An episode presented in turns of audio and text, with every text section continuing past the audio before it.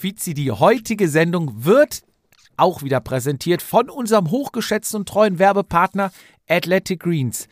Was ist Athletic Greens, Fizi?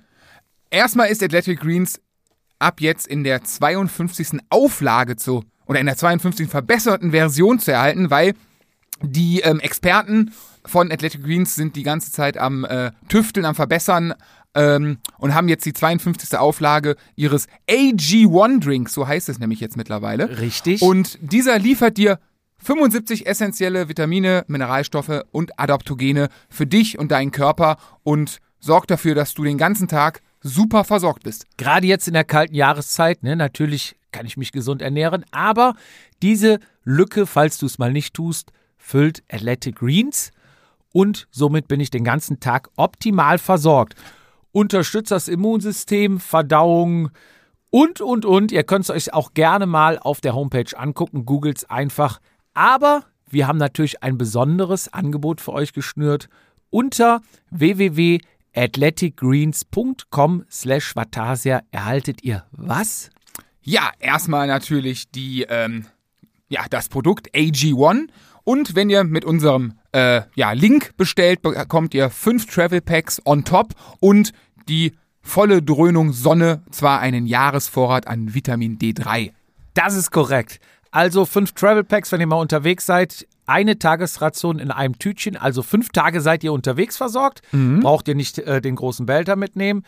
Bekommt ihr, wenn ihr jetzt bestellt, auf www.athleticgreens.com slash Vatasia und ihr habt sogar eine 60 Tage Geld-Zurück-Garantie und könnt jederzeit kündigen. Ansonsten bekommt ihr es einfach nach Hause geschickt und müsst noch nicht mal dafür das Haus verlassen. In diesem Sinne, probiert's mal aus und weiter geht's. Vatasia, der Jedermann-Podcast. Eingeklickt und abgerutscht. Mit Jupp und Fizi, bei denen jede Ausrede zählt. Hallo und herzlich willkommen zur 58. Folge Vatasia, dem Jedermann-Podcast. Erstmal ein langes Grüß dich, Fizi. Hatten wir schon lange nicht mehr, oder? Das ist richtig. Ich bin doch gar nicht böse drum. Ja, aber wie immer hab ich ja, bin ich ja jetzt auf den Sch äh, Geschmack gekommen mit den ähm, flachen Begrüßungen. Ah. So, und jetzt heißt es wieder Ohren gespitzt, meine Damen und Herren. Kommt Okese? Lass dich überraschen. Ja, mach ich. Ich, ich mach da weiter, wo ich äh, bei der Sonderfolge aufgehört habe. Ja, jetzt bin ich gespannt. So, und zwar begrüße ich den, den ich fragte, ist dein Haus kindersicher? Und er antwortete, nein, eins hat es reingeschafft. ich begrüße den Mann, der mal im Bierkönig sagte, wer nicht tanzt, ist indiskutabel. Ja, schnallst du? Ist der, Und, ist der Bierkönig eine Disco? Natürlich. Und ich begrüße den Menschen, der auf der Eurobike gefragt wurde, bilden Sie einen Satz mit Bodensee? Und er antwortete, es tut mir in der Seele weh, wenn ich im Bierglas den Boden sehe. Und damit ein herzliches Willkommen, mein Lieblingspodcast-Kollege Daniel Fietz. Vielen Dank, du hast doch nur einen. Oder gibt's da, hast du, hast du einen Zweitpodcast? Egal. Mir gegenüber, meine sehr verehrten Damen und Herren, ich habe diesmal nichts vorbereitet. Deswegen ähm, muss ich jetzt mal was aus der Lameng machen. Mir gegenüber der Mann, mit dem ich sehr bald in absehbarer Zukunft ein Flieger, ein Taxi und ein Hotelzimmer und die wunderschönen Straßen Mallorcas mit fünf Ls ausgesprochen teilen werde. Und das Bett. Und das Bett, da bin ich so gespannt. Bist du so einer, bevor ich dich zu Ende, bist du einer, der in so ein Doppelzimmer reingeht und erstmal die Betten auseinanderschiebt? Nee, in der Regel lege ich mich nur immer in das Bett rein, was zur Tür ist, weil ich so den Verteidigerinstinkt habe. Das ist gut, also bin ich, ist das aktiv-passiv-Ding geklärt hiermit. Ja. Mir gegenüber, Florian Ehm, herzlich willkommen. Ja, Fizi, wir kommen zu der Folge, die ich seit über einem halben Jahr vorbereitet habe. Das ist richtig. Und ich will ich, dich gar, ich, ich unterbreche dich einfach ich, mal. Habe ich noch nie gemacht. Deswegen, ich schick dich jetzt einfach mal weg. Oder willst du noch irgendwas erzählen? Ähm, ja, ich Dein wollt, Taxi ruft. Ich, ich, ich, Husch. Ich gehe sofort raus. Ich wollte nur sagen, ich habe jetzt ungefähr ein halbes Jahr lang mir die Finger wund gewählt, rumtelefoniert, geschrieben, gemacht, getan. Ähm, bin dann endlich auf den heiß ersehnten Kontakt. Erst dachte ich, ich bräuchte zwei Frauen. Doch dann habe ich eine Frau gefunden, die quasi alles Wissen. Wie kommst du aus der Nummer jetzt raus? Alles Wissen quasi in sich hat. Du machst es nicht besser? Vizi, ich gehe zum Taxi. Wer macht das? Und dann wirst du, glaube ich, sehr viel lernen können. Spitz die Ohren, halt dich fest, setz dich hin, lehn dich zurück. Grüß mal aus München, wenn du da Und bist. äh, ja, ich bin dann los jetzt. Hau rein. So, jetzt dürfte, doch, ja, ja, Jupp dürfte angekommen sein. Mein Knopf im Ohr sagt mir, ja, ja, gelandet, gelandet. Die, äh, der Privatflieger von äh, Jupps Terrasse nach München, keine Ahnung, wie der Flughafen heißt, ist gerade da. Jupp ist gelandet und ähm, Jupp, Jupp, wenn du mich hörst, ähm, schöne Grüße nach München. Sag mal, steht das W in München für Weißbier? Ja, Servus aus München, Fizi. Heute steht hier das W nicht für Weißbier, sondern für weiblich. Du weißt, ich habe da über ein halbes Jahr recherchiert, äh, jemanden gesucht oder eigentlich mehrere Leute gesucht, aber ich habe jetzt das Glück, dass ich die mehreren Leute in einer Person vor mir sitzen habe. Und zwar dreht sich das, wie gesagt, das W heute für weiblich um die Frau, um das Training mit der Frau, wie das sich auf den Zyklus ja auswirkt, beziehungsweise wie man das beeinflussen kann mit allen möglichen Tricks und Ernährung und so weiter. Ja, vor mir sitzt die Lea Feder. Ich sage herzlich willkommen, Lea. Danke, dass ich hier sein darf. Danke, dass du mich eingeladen hast und endlich, dass wir über dieses Thema sprechen können. Stell dich doch mal kurz vor, bevor wir hier in die Vollen gehen. Was machst du? Wie, warum kannst du mir hier bei diesem Thema so gut helfen? Warum bist du die richtige Person heute hier? Ja, erstmal hallo und vielen Dank, dass ich Teil sein darf dieses Podcasts. Also für mich ist das alles total neu und es freut mich wirklich sehr, dass, dass ihr mich auch gefunden habt, angesprochen habt, weil ich einfach glaube, ähm, dass, dass das Thema ganz, ganz spannend ist aktuell und auch so ein bisschen Reichweite bekommt, Gott sei Dank, ähm, obwohl es in den letzten Jahren teilweise so, so fast schon ein Tabuthema war. Ja, und ich freue mich absolut, hier meine Expertise reinbringen zu können. Und warum ich die habe, kann ich gern ab, abreißen. Ähm, ich habe Medizin studiert, also ich habe den wissenschaftlichen Hintergrund, wollte aber schon immer in die Prävention und habe deshalb ein, ein, Zentrum gegründet, das nennt sich Way to Win. Also wir machen Trainingspläne für Ausdauersportler. Und das Ganze funktioniert bei uns nicht so, dass wir einfach einen Trainingsplan für einen Sportler erstellen, sondern wir schauen uns den Mensch hinter dem Sportler an. Wir überlegen, wie lebt er, wie ist der, wie ist er gestresst, was hat er noch für Anforderungen, wie sieht sein Alltag aus und äh, strukturieren das Training ganz extrem so, dass das zu dem Athleten, zu dem Mensch hinter dem Athleten passt und schauen, dass wir nicht nur die Leistung optimieren, sondern eben auch die Ernährung. Und gerade die Kombination ähm, ist ja wieder bei Männern und Frauen komplett unterschiedlich. Insofern ist das was, was wir in unserem Alltag sowieso sehr, sehr viel ähm, machen, berücksichtigen, mit Sportlerinnen auch Erfahrungen sammeln und dazu kommt, dass ich selbst auch aus dem Leistungssport komme. Also ich habe selbst eine Radsportvergangenheit, ähm, war lange bei Team Stuttgart, habe da ganz, ganz viel auch mit meinen Teamkolleginnen über diese Tabuthemen gesprochen und es war eigentlich total spannend, weil ähm, erst sind die Leute immer so ein bisschen beschämt, wundern sich, warum man sie anspricht auf sowas. Ich hatte selber ähm, lange Probleme damit und habe mich da ziemlich tief äh, reingelesen und lange damit beschäftigt und mittlerweile kenne ich einige Trainer, die das sehr erfolgreich auch machen mit ihren Athletinnen, was ich total schön finde. Und das ist auch der Grund, warum ich mich so gefreut habe über den Podcast, über die Einladung.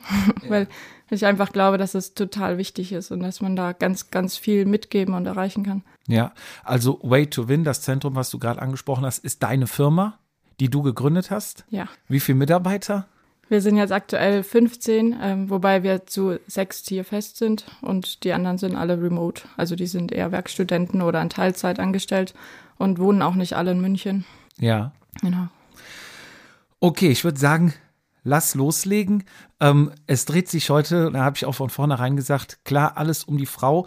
Aber wir wollen, bevor wir jetzt, weil die Frau einfach ein viel komplexeres und interessanteres Thema ist, mal ganz kurz den Mann abreißen ähm, um danach vielleicht einen kleinen Vergleich zu ziehen und dann auch die Unterschiede zu sehen. Ähm, Training beim Mann. wir reden hier natürlich auch in erster Linie auch so hormonbedingt. Wie kann ich mir das vorstellen als Mann? Äh, gibt es da einen Zyklus? Gibt es Phasen? Gibt es ähm, Unterschiede? Ähm, Wochen, Tage, Monate? Ähm, wie, fun wie funktioniert der Mann? Also das Einfachste und das oder das Prägnanteste ist beim Mann einfach sich den Tagesverlauf anzuschauen. Da hat man die größten Schwankungen. Also man hat sicherlich auch kleinere Schwankungen über das gesamte Jahr gesehen, durch Sonneneinstrahlung, wie lang ist der Tag, wie aktiv ist der Mann. Aber das würde jetzt wahrscheinlich zu weit führen. Ich glaube, wenn wir uns jetzt mal auf das Thema wirklich Sexualhormone beschränken und überlegen, wie da ein Mann funktioniert und wie da so der Tagesablauf ist, ähm, dann ist wichtig zu wissen, dass der Mann um 6 Uhr morgens seinen Testosteron-Peak-Level hat. Also da hat er den höchsten Wert von diesem Hormon Testosteron. Und das ist wichtig, weil wir immer, also, oder Männer, wir ist in dem Fall falsch, Männer immer, wenn sie einen hohen Testosteronwert haben, halt besonders aktiv sind, Lust haben auf Sport, ähm, total motiviert sind, rauszugehen. Da, da sind sie eher unruhig auf der Couch, sie lassen sich nicht auf Diskussionen ein und gehen auch keine Kompromisse ein und ziehen aber entsprechend zielstrebig das Training auch durch. Also es fällt ihnen einfach viel leichter. Und das kann man nutzen. Also das ist zum Beispiel ein Riesenunterschied zu Frauen, dass Männern der Sport morgens deutlich leichter fällt. Und das liegt eben an diesem Testosteron. Dann geht es über den Mittag und in den Nachmittag immer weiter runter mit dem Testosteronwert. Und was man daran wissen muss, ist, dass Testosteron ähm, auch produzierbar ist. Also der, der Mann kann seine Testosteronproduktion anwerfen, indem er sich triggert durch einen Actionfilm, durch einen Wettkampf, durch einen Streit oder so. Dann steigt das Testosteronlevel, auch durch proteinhaltige Ernährung steigt das Testosteronlevel über den Tag. Und so kann man nochmal Trainingsspitzen generieren als Mann. Ja, ähm, dass morgens der höchste Testosteronspiegel ist, kommt das aus der Natur, weil der Mann, der Jäger, morgens zur Jagd geht, um tagsüber seine Familie zu ernähren? Oder warum ist das so? Das kann, kann sehr gut sein. Also die meisten Verläufe von Hormonen, die haben ja irgendwo einen biologisch überlebenstechnischen Hintergrund. Mhm. Und sicherlich ist der Mann eher tagsüber der, der aktiv ist und der jagen muss, der sich misst, der eben auch für das Überleben der Familie gekämpft hat. Ja. Und abends ist zum Beispiel lustig, dass eigentlich ein Hormon ausgeschüttet wird, das Frauen ausschütten, wenn sie stillen, also Oxytocin. Ja. Und da wird der Mann kuschelig und äh, fühlt sich wohl am Lagerfeuer und mhm. wird quasi ein Familienmensch. Also tagsüber ja. ist er der, der Jäger und der, der unterwegs ist und abends wird er eher gemütlich. Also sicherlich hat das irgendwo seinen Ursprung ganz weit früher. Ja. Bin, bin ich dann als Mann morgens besser im Rennen, leistungsfähiger als abends oder nachmittags? Weil ich persönlich habe immer den Eindruck, wenn ich nachmittags oder so nach der Arbeit fahre, geht zum Beispiel, weiß nicht, ob das zusammenhängt, aber mein Puls nicht so hoch, als wenn ich morgens früh fahre. Ja, also von deinem Testosteronlevel her würde man jetzt wahrscheinlich mit Ja antworten. Ähm, dann kommt aber noch ein Punkt mit rein, der das nennt sich Chronotypen. Also das sind quasi die, die ähm, verschiedenen Typen, wie man schläft, wann man aktive Phasen hat, wann man ähm, eher inaktive Phasen hat, also klassisch Frühaufsteher oder die Nachteule. Mhm. Und das macht wohl auch einen massiven Einfluss auf, das, auf die Trainingsqualität. Ja, und wenn ich jetzt vorm Rennen nervös bin, angespannt, bisschen Adrenalin, habe ich dann auch einen erhöhten Testosteronspiegel, ja. der mich dann quasi wie bei einem Actionfilm oder sowas triggert? Absolut. Und ja. man kann das auch trainieren. Also was wir mit unseren Sportlern zum Beispiel machen, ist, wenn die einen Wettkampf ganz früh morgens haben, dann lassen wir die wochenlang schon früh morgens auch ihre Trainingseinheiten machen weil die sich daran gewöhnen und mhm. umgekehrt auch spät abends. Und dann gewöhnt sich der Körper dran und produziert auch schon in Anspannung, weil er ja weiß, da kommt ein Training, ähm, Testosteron, das kann man auch messen. Ja. Und dann können die entsprechend besser trainieren und auch im Wettkampf besser ab, also ja, abliefern, abrufen, abliefern, ja. genau. Okay, also um es kurz nochmal abzureißen, morgens 6 Uhr Testosteronpeak. Ja. Kann ich aber steuern mit Actionfilm, mit, äh, dass ich mich aufrege, Adrenalinausstoß. Und abends bin ich dann äh, der kuschelige Ehemann, der auf der Couch äh, mit der Familie vorm Kamin sitzt. Ähm, das wiederholt sich jeden Tag und das war's. Im Endeffekt, genau, ja. ja. Also wir, wir, könnten jetzt noch weiter ausufern und dann in Richtung Vitamin D, Sonneneinstrahlung und so weiter gehen, aber ich glaube, dann haben die Frauen am Ende zu wenig Platz. Dann machen wir auch hier Schluss und gehen über zur Frau. So, wie sieht das bei der Frau aus? Die Frau man weiß ja, die Frau hat eine Periode, das ist ein Zyklus. Wann ist der erste Tag und was passiert da? Also generell ist es, glaube ich, immer gut, sich zu überlegen, warum überhaupt so ein Zyklus sein muss, damit wir verstehen, was dann da im Einzelnen alles passiert. Also ich glaube, erstmal ist, ist klarzustellen, dass der Zyklus notwendig ist, damit eine Frau schwanger werden kann. Das ist mal so, wenn wir wieder auf den biologischen Ursinn kommen, die, der Grund und der Start von diesem Zyklus, das hat irgendwer mal so festgelegt, ähm, das ist eben der Start der ersten Regelblutung, also der, der Tag der ersten Blutung quasi. Ja. Ähm, und dann geht der Tag in der, äh, dann geht der, der Zyklus in der Regel 28 Tage, wobei der auch schwanken kann. Also es ist nicht so, dass man krank ist, wenn, wenn der, die Regel in der, im, im Zyklus normalerweise ähm, 28 Tage ist und man hat dann mal nur 21 Tage oder man hat dann mal 35 Tage zwischen den ersten Tagen der Regel mhm. jeweils. Also da gibt es eine Schwankungsbreite und es ist auch ganz normal, dass jede Frau da ein bisschen anders ist. Ja. Aber um den Dreh, um, um 28 Tage rum, ist eben ein so ein Zyklus, der startet mit der Menstruation, also mit der Regelblutung von Tag 1 bis 4 per Definition. Ja. Manchmal geht das auch ein bisschen länger oder ein bisschen kürzer. Und dann äh, kommt die zweite Phase, die heißt follikuläre Phase. Im Endeffekt ist das auch nicht so relevant. Das geht circa bis zur zweiten Woche also von Tag fünf. Ähm, und wenn man sich jetzt da überlegt, was dann passiert, ja, der Körper will schwanger werden. Also wir haben jetzt quasi unsere ähm, überschlüssige Schleimhaut in der Gebärmutter abgebaut, wir haben die ausgeblutet und dann wollen wir uns wieder vorbereiten, falls wir schwanger werden würden und dafür brauchen wir erstmal einen Partner. Und das ist das, was in dieser Phase passiert, dass wir offen sind für Kontakte, dass wir sehr aktiv sind, dass wir motiviert sind, dass wir rausgehen, dass wir versuchen, Leute kennenzulernen. Wir sind generell sehr offen. Ja. Das macht ein Hormon, das heißt Östrogen. Ja. Also das pusht uns. Ja, das macht uns richtig aktiv. Ähm, dann kommt der Eisprung. Also dann, dann wäre der Körper sozusagen bereit, um schwanger zu werden. Ja, dann gibt es eben einen Eisprung irgendwann um den 12. bis 14. Tag. Das kann auch bei einer Frau immer wieder variieren. Also mhm. ähm, dann, dann könnte es eben zur Befruchtung kommen oder eben auch nicht. Wenn, wenn nicht, ähm, geht eben der Zyklus nach 15 weiteren Tagen wieder von vorne los. Und wenn schon, äh, ändert es dann eben in der Schwangerschaft. Und das Hormon, das dafür zuständig ist, das nennt sich Progesteron. Und diese Phase nennt man Lutealphase. Ja, das ist die zweite Phase. Genau, das ist die zweite große Phase, wo man sich wieder überlegen muss, was passiert da. Also der Körper geht jetzt mal davon aus, das hat funktioniert, wir haben einen Partner gefunden, wir haben eine befruchtete Eizelle. Mhm. Das heißt, der muss seine, seine Gebärmutterschleimhaut vorbereiten, dass die Eizelle sich da einnisten kann. Mhm. Und das macht das Hormon Progesteron. Und der, da wo der Follikel rausgekommen ist, das nennt man Gelbkörper. Ja. Das ist quasi so ein Überbleibsel, das mal dieses Progesteron produziert. Und deswegen heißt diese ganze Phase Lutealphase von diesem Gelbkörper. Also weil das Corpus luteum heißt, jetzt kommen wir wieder ins Latein. Ein ja. Nerd-Talk. Aber ähm, ja, auf jeden Fall muss man, glaube ich, verstehen, warum man das so hat.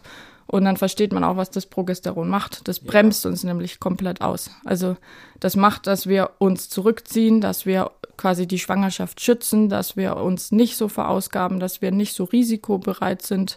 Zum Beispiel beim Radsport ganz interessant, dass sich Frauen ähm, im, Downhill-Bereich in der zweiten Zyklushälfte viel, viel weniger zutrauen ja, als in der ersten, was eben damit zu tun hat, dass sie denkt oder dass der Körper denkt, er könnte schwanger sein und er will das eben schützen. Mhm. Genau. Und so ist eigentlich auch die, die gesamte vorherrschende äh, Situation in, in der Emotion, im emotionalen Bereich in dieser zweiten Hälfte, dass ja. die Frauen eben eher gedämpft sind, nicht so viel rausgehen, sich mehr motivieren müssen fürs Training, weil es nicht so von alleine kommt. Mhm. Genau. Und also für mich nochmal ja. ganz einfach, ich habe zwei Phasen. Ja. Die erste ist noch mal kurz unterteilt ja. in ähm, die Regelblutung ja. und dann den, den Aufbau, die Vorbereitung für die Schwangerschaft. Da bin ich aktiv. Da will ich Leute kennenlernen. Da will ich natürlich einen passenden Partner, sage ich mal, finden, der mir die Schwangerschaft ermöglichen kann. Deswegen bin ich halt aktiv und offen für alles. Dann kommt der Eisprung und dann wendet sich das Blatt es kann sein, dass ich schwanger bin und deswegen schütze ich mich, verschließe ich mich, ähm, fahr den Körper runter, spar die Energie auf, um die Energie zu haben für meine mögliche Schwangerschaft. Das ist die zweite Phase, bis der Körper irgendwann merkt, ich bin gar nicht schwanger und dann geht das Spiel von vorne los. Ganz genau. Dann, wir können ja noch mal kurz auf die Schwankungen von den Hormonen eingehen. Also die, die zwei wichtigsten Player in dem Spiel sind einfach das Östrogen in der ersten Hälfte. Ja. Wobei das einen kleinen Abfall hat, wenn kurz vorm Eisprung quasi, wenn, wenn der Eisprung stattfindet. Dann haben wir interessanterweise einen kleinen Anstieg vom Testosteron, also eigentlich von dem Männersexualhormon, was Ja. uns extrem leistungsfähig macht. Ist zwar nicht bei allen Frauen so, aber bei den allermeisten. Das ist kurz vorm Eisprung. Ja, oh, kurz, also während des Eisprungs. Ja. Genau, da haben wir einen kleinen Testosteron-Peaks, ähm, was uns eben zu Bestleistungen bringen kann. Also da sind wir auch so im Wettkampfmodus. Hm, Das, das heißt, wäre jetzt meine nächste Frage gewesen, wann ist die Frau dann am leistungsfähigsten? Das ist dann in dem Bereich um den Eisprung rum. Ja, also in den ersten zwei Wochen, ab da, wo die, wo die Menstruation aufhört. Ich meine, jede Frau weiß, während der Menstruation fühlt man sich jetzt nicht wie, wie äh, so das blühende Leben selbst. Ja.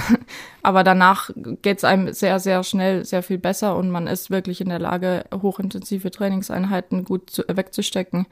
Man muss sich nicht so aufraffen, man ist motiviert. Ja. Und das Leistungshoch ist bei den allermeisten Frauen eben um diese Ovulation, also um den Eisprung rum. Ja. Jetzt, Wir müssen noch das Progesteron mit, mit ins Spiel nehmen. ja, richtig, genau. Das, das ist quasi das, was in der zweiten Zyklushälfte dominiert. Also das ist auch ein Hormon, genauso wie das Östrogen. Und wir haben in der zweiten Zyklushälfte auch nochmal einen leichten Anstieg vom Östrogen, aber einen sehr, sehr viel größeren Anstieg vom Progesteron. Und das ist wirklich dominierend für die gesamte Situation. Ja. Also das bestimmt quasi, wie wir denken, wie wir agieren und wie wir uns fühlen, was wir essen sollten und so weiter. Genau. Und dann am Ende von dieser Phase, wenn der Körper merkt, oh, ich bin gar nicht schwanger, dann fallen beide ab. Und das ist fies, weil das äh, macht, also das bringt uns einfach ein bisschen durcheinander. Das nennt man, wenn das schlimm wird, PMS, also prämenstruelles Syndrom. Das heißt, wir kriegen einfach schlechte Laune. Was da immer ganz schön ist, finde ich, sich vorzustellen, dass der äh, Zyklus wie so eine Art Jahresverlauf ist. Also wir haben wie, wie vier Jahreszeiten. Mhm. Dann haben wir die Menstruation, das ist quasi der Winter. Viele liegen eher daheim, wollen sich nicht so viel bewegen oder wenn dann nur locker. Ähm, dann wird es irgendwann Frühling, man geht raus, man zieht sich vielleicht ein bisschen knapper an, man, man ist ein bisschen offener und man freut sich, dass wieder der Sommer kommt. Dann kommt der Sommer, also nach während und nach der Ovulation, also nach dem Eisprung, ist immer noch alles gut. Man wird so ein bisschen ruhiger, man freut sich, dass der Sommer da ist und es ist alles in Ordnung, alles sehr stabil. Und dann kommt so der stürmische Herbst, kurz bevor dann die Regel wieder einsetzt, wird man eher so ein bisschen launisch, ähm, muss versuchen, dem entgegenzuwirken, wird langsam auch wieder so ein bisschen ruhiger in sich äh, geschlossener, fängt jetzt nicht unbedingt neue Projekte an. Ja. Genau, und dann kommt eben wieder die Menstruation. PMS, also ich sag mal, diese schlecht gelaunte Zeit. Wie entsteht das? Ist das das Hormon schuld oder ist wahrscheinlich auch wieder klar, jede Frau ist anders, von Frau zu Frau unterschiedlich. Die eine merkt es vielleicht ein bisschen, die andere gar nicht, die andere sehr stark. Ähm, wie kann ich mir das vorstellen? Wie entsteht das und kann ich da irgendwie gegenwirken oder dann Ausgleich schaffen oder irgendwas unternehmen? Also generell ist es ja so, wenn, wenn Sachen aus dem Gleichgewicht kommen, dann muss der Körper gegensteuern. Und wenn man sich mal die Verläufe von den Hormonen anschaut, dann ist das wie so eine Achterbahnfahrt, die nach unten abstürzt. Also wir kommen wirklich von richtig hohen Hormonleveln auf fast null. Ja. Puff, innerhalb von ganz wenigen Tagen. Und Ja. Das bringt einen durcheinander. Man hat nicht mehr so diese ganze Konstanz im Tagesablauf. Das Denken kommt durcheinander, weil man muss sich ja mal vorstellen, diese Hormone, also Östrogen und Progesteron, die sind ja nicht nur für, für diesen Zyklus da, sondern die haben ja ihren Einfluss im ganzen Körper. Die wirken auf Bänder, auf Sehnen, im Gehirn, auf äh, Produktion von anderen Hormonen, zum Beispiel auf das Glückshormon Serotonin. Da hat das Östrogen eine massive Wirkung. Wenn das einfach mal wegfällt, dann sinkt unsere Serotoninproduktion zum Beispiel maßgeblich, also unser Glückshormon, was uns natürlich nicht mehr so beschwingt. Und wenn dann irgendwas kommt, was uns eh nicht passt, haben wir halt nicht mehr so viel Puffer. Und dann kommen noch andere Sachen dazu, dass wir in der zweiten Zyklushälfte eine höhere Temperatur haben, also um, um circa 0,5 Grad ist unsere Körperkerntemperatur erhöht, was per se schon mal Stress ist für den Körper. Also mhm. das ist richtig anstrengend. Wir haben erhöhten ähm, Verbrauch von Kalorien. Das heißt, wir haben auch Heißhunger. Ja. Jeder weiß, die Werbung mit Snickers hat, hat einen Grund. Also wer, wer Hunger hat, der hat manchmal auch schlechte Laune. Und es ist, glaube ich, so ein, es summiert sich eben auf. Ja. Die vielen, vielen Erklärungen, vielen Punkte, ähm, ja, führen dann dazu, dass es einfach ein bisschen schwieriger ist, das Gleichgewicht zu halten. Und wenn ich jetzt mal diesen schlechten Tag habe als Frau, äh, wie du sagst, der Körper muss das aussteuern, bringt das irgendwann wieder alleine in die Balance. Ähm, kann ich da auch irgendwie was gegenwirken? Geh raus spazieren, äh, guck mir einen netten Film an oder so. Kann ich da irgendwie Du sagtest ja, die Männer, die können das ein bisschen äh, triggern, indem sie einen Actionfilm gucken. Gibt es da auch irgendeinen Trick, den die Frau anwenden kann, um das vielleicht auch ein bisschen anzustoßen oder ist man da machtlos und die Natur sitzt da am längeren Hebel? Nee, also machtlos ist man ganz und gar nicht. Ich sehe das ja auch gar nicht so negativ, weil, weil die, die, der gesamte Zyklus hat ja auch sehr viele positive Sachen, die man auch nicht hätte, wenn man den Zyklus nicht hätte. Also das muss man auch immer mal einwerfen, wenn man sich so über PMS und so unterhält, was jetzt eher so der negative Part ist in dem Spiel. Ähm, und man hat sehr wohl die Kontrolle. Also wir machen ganz oft die Erfahrung mit unseren Athletinnen, dass denen einfach Grundlagentraining gut tut. Und da gibt es auch Studien zu, die sind, das ist das Problem in diesem Thema, dass, dass viele Studien eher mit wenig Probandinnen gemacht wurden und es so ein bisschen schwierig ist, da ganz, ganz klare Aussagen zu treffen. So, das hilft jeder Frau immer und jede Frau, die das nicht macht, hat dann das und das. Also das, davon möchte ich mich distanzieren. Aber es gibt schon einen Trend, dass man sagen kann, Grundlagentraining, also lockeres Training im Ausdauerbereich wirkt definitiv stabilisierend, weil das einfach nochmal die Hormonproduktion ein bisschen ankurbelt. Man hat noch ein bisschen mehr Östrogen, äh, ein bisschen länger quasi den, den Puffer auch über Serotonin dass man die Launen besser aushält. Ja, dieses Grundlagentraining dann am Tag selber, wo ich schlecht gelaunt bin oder vorher oder wann muss ich damit starten? Möglichst früh. Also wir sagen immer so ungefähr eineinhalb, eine Woche, eineinhalb Wochen bevor die Regel kommt. Da hat man wirklich das Steuer in der Hand. Also ja. Das heißt auch immer, wer schlimme PMS-Schmerzen, äh, wer schlimme PMS-Launen hat, der hat auch mehr Regelschmerzen. Mhm. Also das hängt auch wieder zusammen und die Entscheidung, ob das alles so läuft oder ob man entspannter ist, die fällt weit vor äh, den Symptomen. Also die, die, die, den Stellhebel, den hat man in der Hand, bevor es losgeht. Ja. Irgendwann ist man dann so ein bisschen, läuft man den Ereignissen hinterher. Ja, da wären wir auch schon beim nächsten Thema, hast du eben angesprochen, Schmerzen wir hatten vorher telefoniert und haben auch kurz darüber gesprochen, wegen Schmerzen. Da sagst du, in der Regel ist das nicht normal, dass man Schmerzen hat. Das ist dann irgendeine Mangelerscheinung. Es gibt wahrscheinlich viele Frauen, die das haben und sich vielleicht einfach damit abgefunden haben oder vom Arzt äh, gesagt bekommen, hier, dann nimm halt die Schmerzmittel. Du sagst, es ist eine Mangelerscheinung. Kann ich diesen Mangel irgendwie ausgleichen? Kann ich dagegen wirken?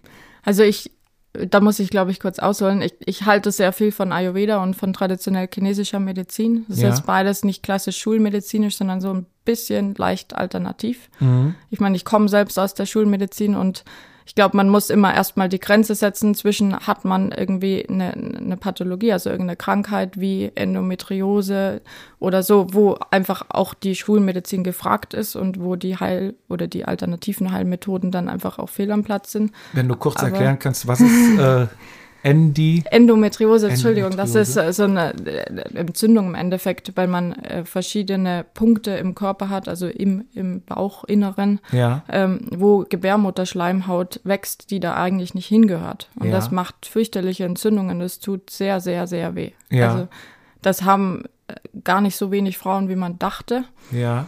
Und das Problem ist aber, dass man dafür keine gute Diagnostik machen kann. Also die, die Diagnostik ist, so skurril das klingt, ist den Bauch aufzuschneiden und reinzuschauen. Mhm. Also tatsächlich eine OP. Und viele Frauen, die das haben, die profitieren wirklich von einer Pille und die haben wirklich eine Krankheit, die man wirklich behandeln muss. Also ich will nicht sagen, dass jeder, der Regelschmerzen hat, äh, sozusagen was dagegen tun könnte und selbst schuld ist, um Gottes Willen. Dass, dass das, also, dass ich da niemanden irgendwie ankreiden will. Nee, nee, aber, aber in diesem Rahmen, wenn, wenn wir jetzt mal davon ausgehen, es wäre keine Krankheit Und Ja. es, es würde sozusagen in dem Rahmen stattfinden, wie man es beeinflussen könnte. Dann kann man sich immer die Ayurveda-Medizin und so zu, zu Hilfe nehmen und sich überlegen, was in dem Körper passiert und wie man das ausgleichen kann. Und äh, was, was eher noch wissenschaftlich und vielleicht schulmedizinisch ist, ist ganz klar Magnesium. Also es ist einfach was, was die, die Muskulatur entspannt. Und die Krämpfe werden ja verursacht von einer, äh, von einer ja, Verspannung, leichten Entzündung der Gebärmutterwand, also der, der Muskulatur in der Gebärmutter. Wenn man entsprechend Magnesiummangel hat, wird das verschlechtert. Das ist noch relativ wissenschaftlich logisch. Und dann geht's halt immer weiter in Richtung Entspannungstechniken. Wie, wie kann man sich selbst entspannen, um auch diesen Muskeltonus runterzufahren? In Richtung Entzündungsmediation, also quasi Entzündungssteuerung. Wie aktiv sind meine Entzündungssysteme? Das würde jetzt zu weit führen, wenn ich das ganz genau erkläre. Aber so grob hat man erhöhte Entzündungswerte, wenn man äh, die Menstruation hat. Und da kann man sehr entgegensteuern mit Entspannung, mit Ernährung, mit äh, Grundlagensport und so weiter. Und das sind am Ende auch die, die Sachen, die dann zu Regelschmerzen führen. Und wenn man sich das so vorstellt, dann finde ich, erscheint es auch relativ logisch, dass man versuchen muss, sich möglichst frühzeitig zu entspannen, seinen Magnesiumhaushalt aufzufüllen und äh, eben durch lockeren Sport und eben entsprechende Ernährungsumstellung ähm, das Ganze möglichst zu unterstützen. Ja, klingt auf jeden Fall logisch. Also im Prinzip gibt es zwei Varianten jetzt mal. Natürlich gibt es wahrscheinlich auch noch zig andere, aber jetzt mal, die wir jetzt als äh, Überschrift nehmen. Einmal hast du, hilf mir nochmal bei dem Wort, was, wo man den Bauch aufschneiden muss. Also Endometriose. Genau. Und auf der anderen Seite sind es Mangelerscheinungen, die einen einfachen Krampf in einem Muskel verursachen und der ist halt äußerst schmerzhaft. Und man kennt es ja selber, wenn man auf dem Rad unterwegs ist und einen Krampf kriegt, dann hilft es auch keine Magnesiumtablette zu nehmen, sondern äh, mir hatte mal einer gesagt, ich weiß nicht, ob es stimmt, aber man hat wohl einen Magnesiumspiegel und den kann man halt nicht, indem man vorm Fahrradfahren eine Magnesiumtablette nimmt, auffüllen, sondern das passiert über Tage. Ganz genau. Das ist genau der Grund. Also es ist genauso mit dem äh, Entzündungssystem. Das sind alles Sachen, die, die sind nicht von heute auf morgen und auch nicht von einer Stunde auf die andere, sondern die entstehen, das schaukelt sich hoch und da kann man frühzeitig dagegen wirken. Genauso ist es mit Magnesium und auch mit anderen äh, Vitaminen und Spurenelementen und so weiter, die damit reinspielen. Das Magnesium ist jetzt nur ein Beispiel.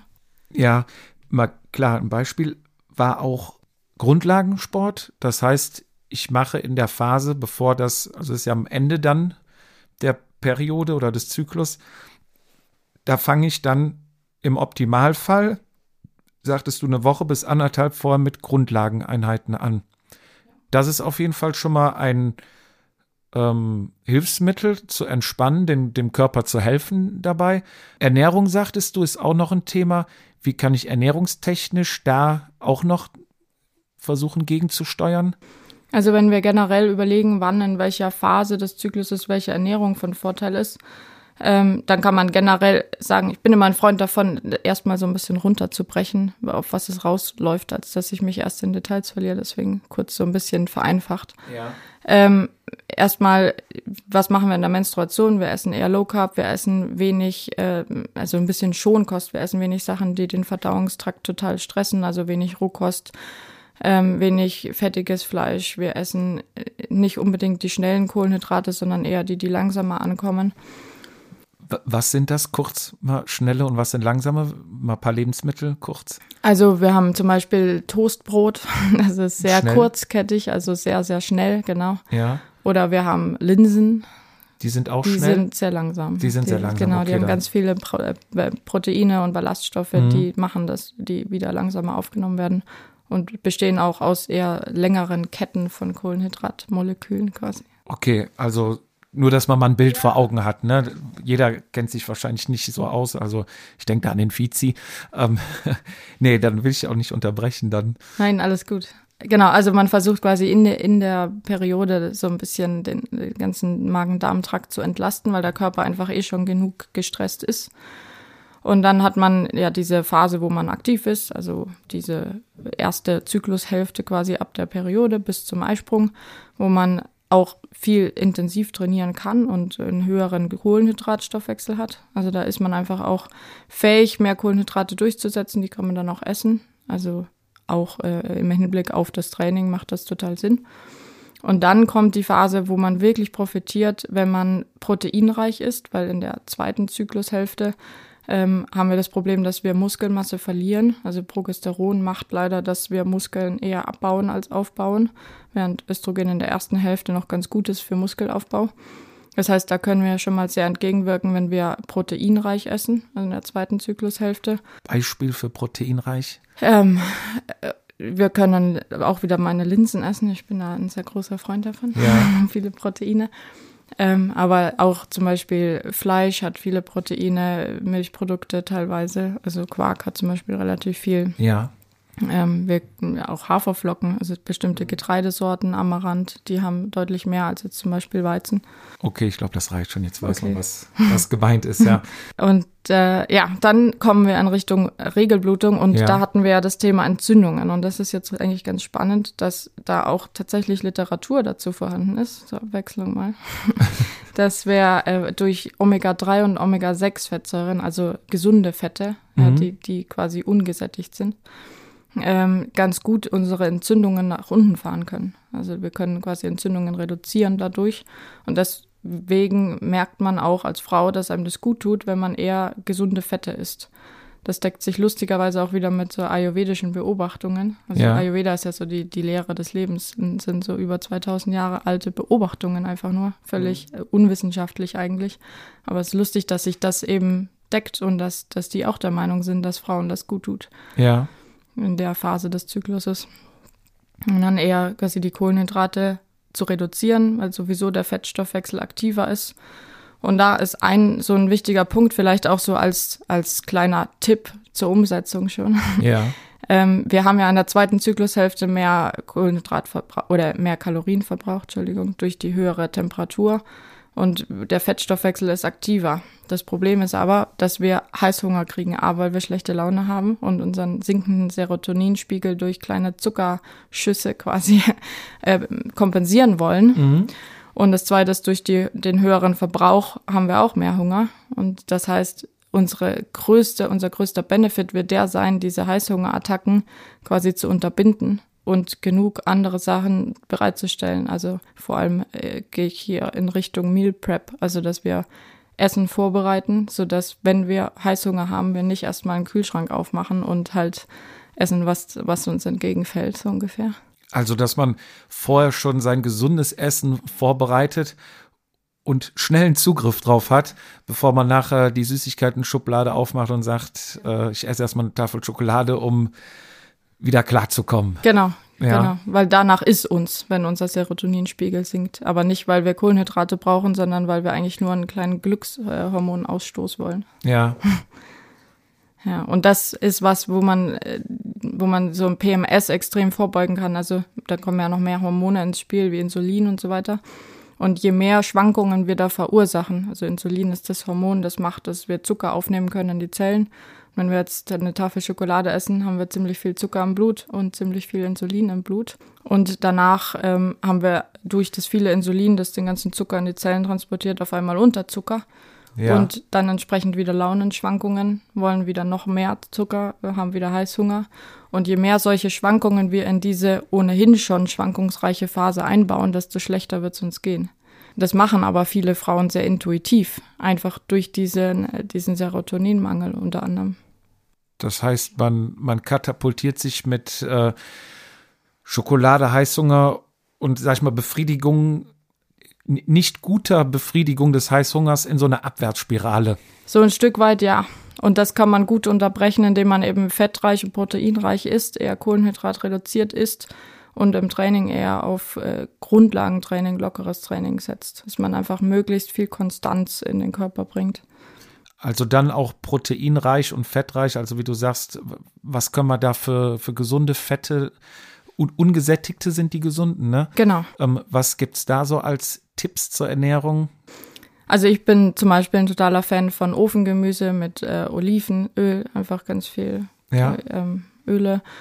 Lachs hat auch gute, oder Fische generell haben viele gute Fette. Ähm, Nüsse werden total unterschätzt, Samen, also ganz viele äh, Kürbiskerne, Sesamsamen und so weiter, die haben teilweise sehr, sehr hohe Anteile an guten Fettsäuren. ja, Nüsse in Salat und so weiter. Das gibt viele Möglichkeiten. Das heißt, ich habe ähm, kann in der zweiten Woche, wenn ich das ein bisschen clever anstelle, auch ein oder zwei Kilo verlieren. Nehme ich auch zu normalerweise in der Phase? Nehme ich normalerweise in der zweiten Phase zu? Ist das die Phase, weil gibt, man hat ja auch schon mal dann diese Ge Gewichtsschwankung. Welcher Phase nehme ich eher zu? Ja, also die Frage ist jetzt, was wir zunehmen. Also Wasser nehmen wir zu in der ersten Phase. Also in der, wenn, wenn wir Östrogen produzieren, dann lagern wir mehr Wasser ein. Also Ja. Östrogen macht zum Beispiel auch, dass wir unsere Speicher in der Muskulatur, die Glykogenspeicher, so Zuckerspeicher im Endeffekt, in der Muskulatur mehr äh, auffüllen können und die ziehen wieder Wasser. Also Kohlenhydrate ziehen immer Wasser mit sich, wo die gespeichert sind, da ist auch Wasser. Und genau das passiert in der ersten Zyklushälfte dass wir quasi Wasser einlagern. Aber das macht im Endeffekt nichts, weil wir nicht, also es ist kein Fett. es Ja. geht einfach wieder weg.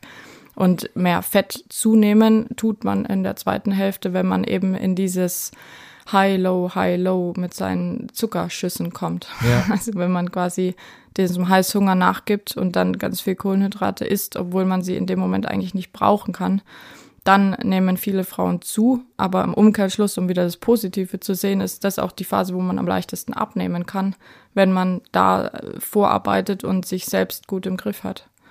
Also in der ersten Phase alles ganz normal, alles easy und in der zweiten Phase ein bisschen vorkochen und äh, dann, wie wir gesagt haben, mit Fisch, mit ähm, Nüssen, mit gesunden Ölen etc.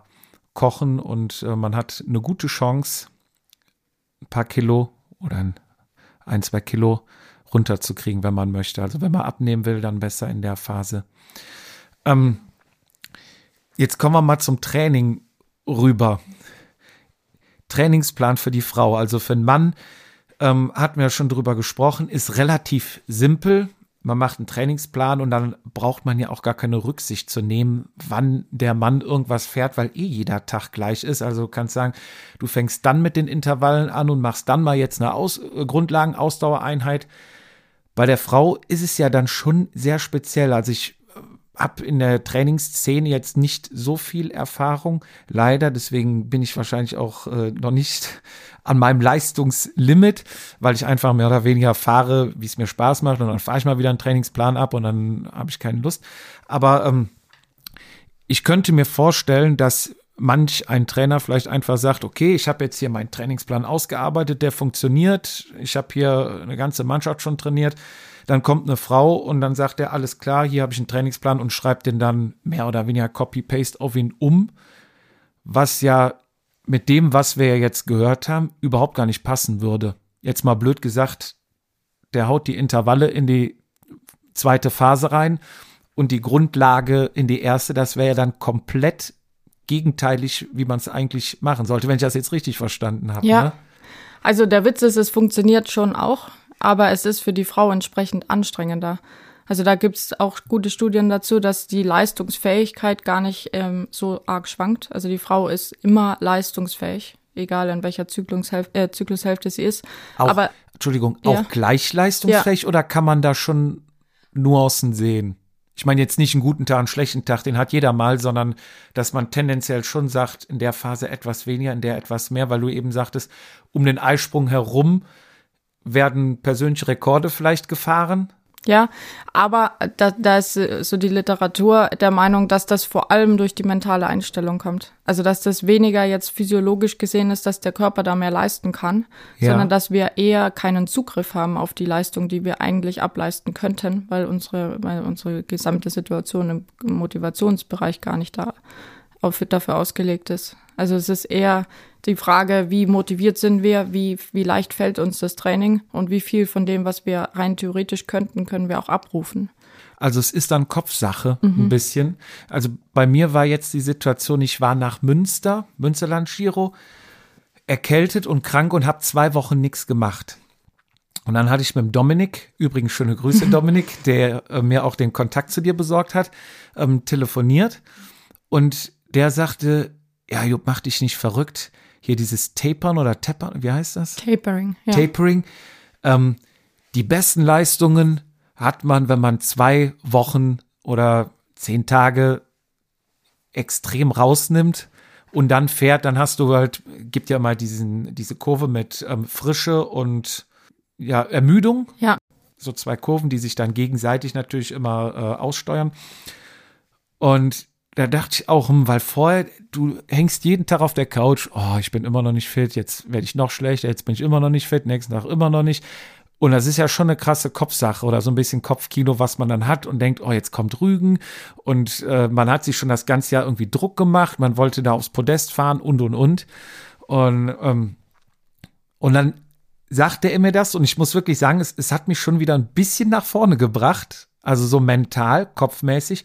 Ich bin auch da relativ gut an den Start gekommen, aber ich hatte nachher Krämpfe ohne Ende. Ich weiß nicht, vielleicht lag es dann an dem mangelnden Magnesium oder was auch immer, falsche Ernährung.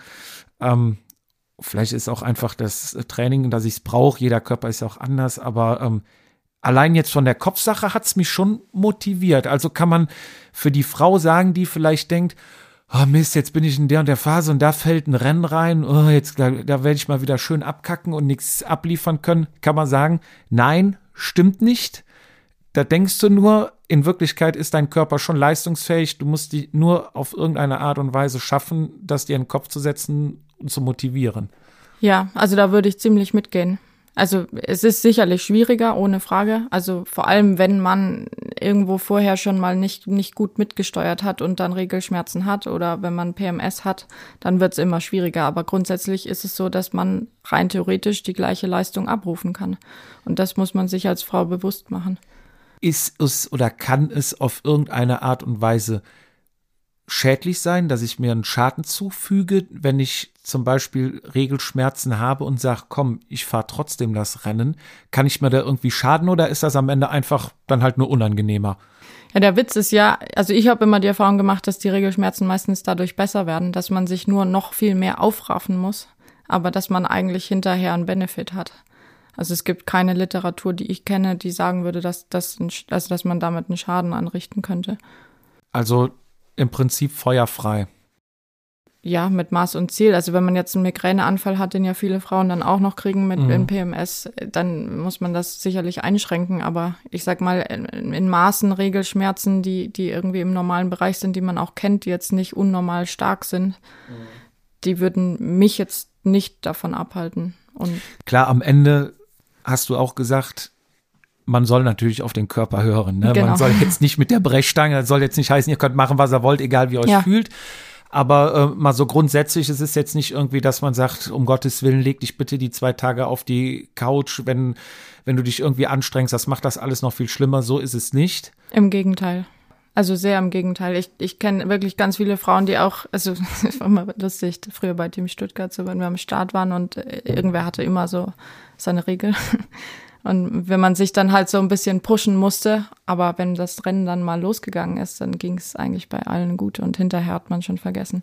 Also ja. es ist echt eher so diese Überwindung, wenn du halt mit so leichten Regelschmerzen im Regen am Start stehst und dann auch noch kalt ist, dann sinkt die Motivation einfach mit jedem dieser Faktoren so ein bisschen. Aber mhm. genauso wie man bei Regenrad fahren kann, kann man halt auch mit der Regelrad fahren. Es mhm. ist halt nur nicht ganz so angenehm.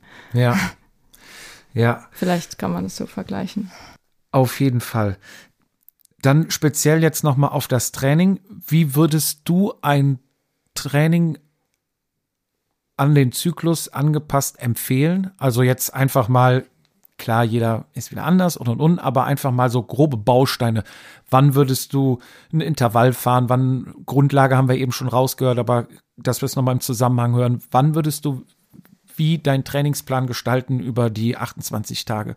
Ja, also in der ersten, äh, in den ersten zwei Wochen haben wir eben dieses Östrogen, das macht, dass wir Muskulatur gut aufbauen können und das auch macht, dass wir uns gut fühlen und das kann man natürlich total nutzen. Das ist unser Kohlenhydratstoffwechsel äh, aktiver, unser Körper kann damit auch besser umgehen, die Verdauung klappt besser, also die, die, die Kohlenhydrataufnahme klappt besser. Das heißt, da macht es total Sinn, hochintensive Inter Intervalle zu fahren ähm, anstrengende Einheiten dahin zu legen, wenn man sich aussuchen kann, Wettkämpfe dahin zu legen, mhm. ähm, weil der Körper einfach uneingeschränkt und, und ohne Sachen, die man erst noch irgendwie überwinden muss, eben leistungsfähig ist und auch schneller regeneriert und auch eben die, die Trainingsreize schneller verkraftet, bessere Trainingsanpassung hat. Ja. Dann kommt eben dieser Bereich, die zweite Woche, wo man, äh, die zweite Hälfte, wo man ähm, wieder ruhiger wird, wo man mehr Progesteron hat, wo man eben gucken muss, dass man vor allem nichts verliert. Also das ist eher so der, der Tenor in der Trainingswissenschaft, dass man dann eher ein bisschen eher in Entlastung denkt und eher Grundlagenaufbau macht und Formerhalt. Also da fall, fällt es einem erheblich schwerer, Intervalle zu fahren, einfach wegen diesem Motivationspunkt. Ja. Und ähm, es, es ist wirklich benefitär, wenn wir da äh, durch Grundlagentraining eben uns auf diese Periode oder auf diesen PMS-Zeitraum gut vorbereiten und unseren Durchsatz trotzdem hochhalten, damit wir da einfach auch den Körper schön im Gleichgewicht halten. Ja, das heißt, in der ersten Phase Leistung, Muskelaufbau, in der zweiten Phase Grundlage, weil auch meine Fettverbrennung ähm, besser funktioniert. Ja. Ähm, da eine Frau ja im Prinzip einmal im Monat dann mehr oder weniger zwei Wochen lang Fettverbrennung übt, ist die Fettverbrennung wahrscheinlich auch besser als beim Mann. Also beim Mann macht oder man macht ja schon mal nüchtern Training, um die Fettverbrennung anzukurbeln. Braucht das eine Frau dann überhaupt oder sind die schon so gut, dass du sagst, komm, kannst ja sparen, viel besser wirst du da eh nicht mit der Fettverbrennung. Der Körper macht das ja schon oder hat's drauf. Also ja, die Antwort teilt sich, glaube ich, so in zwei Teile. Zum einen ist die Frage, ähm, ist die Fettverbrennung bei einer Frau generell besser? Und da zeigen Studien, dass die Antwort ja ist. Also Frauen tendieren eher dazu, ähm, eine bessere Ausdauer zu haben auf die längeren Distanzen. Männer tendieren eher dazu, eher sprintkräftiger zu sein. So mal ganz generell. Aber es gibt immer Ausnahmen, das ist ein Stück weit auch genetisch vorgegeben. Es gibt auch Frauen, die eher sprintstark sind. Also es ist auch nicht, nicht so eine schwarz-weiß Antwort. Mhm. Aber die Tendenz ist definitiv da. Und der zweite Punkt ist die Frage, brauchen wir nüchtern Training? Bei Frauen bin ich da sehr, sehr kritisch. Ich habe das selber lange gemacht und hatte dann auch äh, viele Probleme, weil, weil mein Zyklus dann eben aus dem Gleichgewicht geraten ist. Und es gibt dazu auch schon immer mehr Studien, die annehmen lassen, auch wieder mit leider nicht so vielen Probandinnen, dass, dass gerade dieses Nüchtern-Training in der Früh aufgrund der hohen Stresslevel-Werte, ähm, also Stresshormon, Cortisol in dem Fall, ähm, gerade bei Frauen eben den Zyklus durcheinander bringen kann. Und da wird eher abgeraten und das ist auch was, was wir mittlerweile mit Frauen nicht mehr machen. Also nüchtern Training morgens oder nur noch ganz, ganz selten, weil wir auch das Feedback kriegen und das kann ich auch selber so als, äh, als Erfahrungswert mit reinbringen über die Jahre, dass man sich als Frau danach einfach nicht gut fühlt. Ja, das, man, man ist ja sowieso schon auf einem höheren Stresslevel morgens und es fehlt dieser Testosteronpeak, den die Männer haben. Und wir müssen uns total aufraffen. Wir können das natürlich machen, aber uns bringt eigentlich dieser, dieser Stress, der da dazukommt, durch das nüchtern Training bauen wir nochmal mehr Cortisol auf. Ähm, über den Tag gesehen gar nicht so viel. Die Frage mhm. ist eben, kann man das nicht anders machen durch Ernährung, durch, durch Trainingsreize zu einer anderen Tageszeit? Und da bin ich schon aus Erfahrung der Meinung, dass man das anders machen kann. Ja. Auch wenn das wissenschaftlich und, und literaturtechnisch wieder ein schwieriges Thema ist. Ja, muss man mal kurz wegen den Studien, ne? du hast schon ein, zwei Mal angesprochen. Es ist einfach bei den Männern einfacher, Studien zu machen, weil jeder Mann, wie wir eben gesagt haben, jeden Tag gleich ist. So, das heißt, du holst dir 500 Männer oder werden da natürlich auch manche Studien mit 1000 oder 10.000 gemacht. Und dann hast du natürlich eine viel besseren Schnitt nachher unterm Strich, wo du bewerten kannst, ähm, was ist jetzt bei rumgekommen bei der Studie. Bei Frauen musst du natürlich dann die Frauen haben, wenn du jetzt 500 Frauen hast, wenn du Pech hast, hast du 250 in der Phase, 250 in der anderen, dann hast du eigentlich schon wieder nur noch die Hälfte. Ne? Und dadurch ist es halt auch, glaube ich, ein bisschen schwieriger und vielleicht ist es halt auch irgendwie so noch, du sagtest eben Tabuthema, ähm, dass sich da vielleicht auch Frauen nicht ja, trauen, an so Studien teilzunehmen oder Interesse ist nicht da? Oder was denkst du, woran liegt es noch? Oder beschäftigen sich einfach noch nicht genug Wissenschaftler damit und sagen, hier, guck mal, echt interessantes Thema, lass mal in die Richtung forschen? Also ich glaube, ähm, es gibt auch da wieder mehrere Aspekte. Zum einen ist es ja so, dass ganz viele Frauen die Pille nehmen und dadurch ja dieser ganze Zyklus, so wie wir ihn jetzt hier besprochen haben, überhaupt nicht stattfindet. Also wir unterdrücken das ja eigentlich komplett mit der, also wenn wir jetzt von der normalen Kombipräparatpille, der, der, dem herkömmlichen äh, Präparat quasi Mhm. sprechen, dann ist es ja was, was, was quasi den ganzen Zyklus komplett gleichmäßig macht. Ich sage immer, es ist wie so eine Walze. Wir machen alle Schwankungen weg und machen einmal konstant so ein Mittelmaß. Das, das heißt, ähm, das Thema wäre ja so oder so noch gekommen, können wir jetzt, jetzt immer dran. Ähm, die Pille ist im Prinzip ein Hormon, künstlich hergestelltes Hormon. Ähm, das, was also Hormon wird, kannst du ja vielleicht besser erklären. Aber ähm, ich habe gehört, aus Fett werden Hormone hergestellt. Wo werden die hergestellt im Körper? Also an verschiedenen Stellen, zum Beispiel die, die, die, äh, die Sexualhormone von den Frauen werden in den Ovarien, also in den Eierstöcken hergestellt, zum Teil, ähm, zum Teil in den Nebennieren, zum Teil im Gehirn, also in der Hypophyse zum Beispiel. Ähm, gibt verschiedene Produktionsorte. Also es gibt jetzt kein Organ, wo man sagt, da wird's her, aber Nee. die, die ernähren sich aus Fetten oder werden aus Fetten hergestellt und dann dementsprechend an den verschiedenen Stellen ausgestoßen, Ja, wo also- sie benötigt werden. Vor allem die Sexualhormone haben einen sehr großen Fettanteil, ja. Also das wäre jetzt ein Riesenfass, wenn Ja, ich glaube, das reicht, aber die Pille ist dann quasi ein synthetisches Hormon oder wie nennt man das? ja genau. Das ist nicht das, körpereigen, das sondern wird künstlich hergestellt, sage ich jetzt mal von Bayer oder was auch immer. Ja. Das nehme ich, geht in den Magen. Damals, ganz früher mal, Pumperzähne, hat man sich natürlich auch immer mit allen möglichen Hormone, ist ja auch immer ein großes Thema. Und dann hieß es immer, ja, besser keine Pille nehmen, besser spritzen, weil ähm, Pille geht irgendwie, oder be beziehungsweise die Tabletten gehen irgendwie durch die Leber und alles und die Spritze nicht oder so. Ich Ja. weiß nicht, das ist wahrscheinlich auch ganz viel ungesundes Halbwissen, was da verbreitet nee, ist wurde. gar nicht so falsch. Ja. Und die Frauenpille ist jetzt auch, ich nehme die und die geht einmal durch den ganzen Körper, durch die Leber, durch alles Ja. durch und packt dann letztendlich an dem Ort, wo sie dann wirken soll, auch, aber auch schwirrt im dann ganzen Körper rum. Genau, muss also man das so vorstellen. äh, im Grunde ist es ja so, dass alles, was wir verdauen, also was irgendwie durch den Magen-Darm-Trakt geht, ähm, erstmal in, in einen Blutkreislauf kommt, der dann durch die Leber gespeist wird. So will der Körper verhindern, dass Gifte in den Körper kommen. Also alles, was wir über den Darm aufnehmen, wird einmal in der Leber auf Giftstoffe überprüft, gefiltert. Und da werden eben ganz viele Medikamente schon ein bisschen abgebaut. Und das Ja. ist das, was, worauf das sicherlich anspielt. Während wenn wir einfach irgendwas in die Blutbahn spritzen, kommt nur ein kleiner Teil davon durch die Leber und eben nicht alles, wie wenn wir es als Pille durch den Magen-Darm-Trakt aufnehmen. Das ist bei allen Medikamenten so. Ja, Und ähm, wenn wir jetzt überlegen, wo die Pille wirkt, also das ist ja wieder so ein Regelkreis, wie wir es ganz oft im Körper haben. Also wenn wir ganz viel Östrogen haben, weiß der Körper, aha, wir haben viel Östrogen, also produziere ich mal weniger von dem Hormon FSH, das dafür sorgt, dass wir mehr, mehr Östrogen produzieren. Während wenn unsere Östrogenspiegel niedrig sind, weiß unsere Hypophyse im Gehirn zum Beispiel, dass wir jetzt niedrige Level haben und produziert mehr von diesem FSH, das dann dafür sorgt, dass wir wieder mehr produzieren.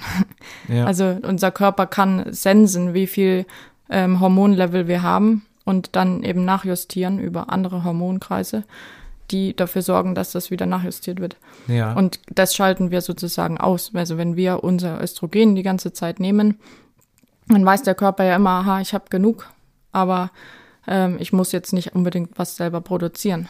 Das heißt, ich- wenn ich die Pille nehme, in welcher Phase befinden wir uns da? Wir haben ja eben über die Phase gesprochen oder sind wir dann in keiner Phase? Du sagst, wir sind einfach ein Mittel. Genau, das ist einmal platzgewalzt. Also wir sind so ein Mischding aus allem.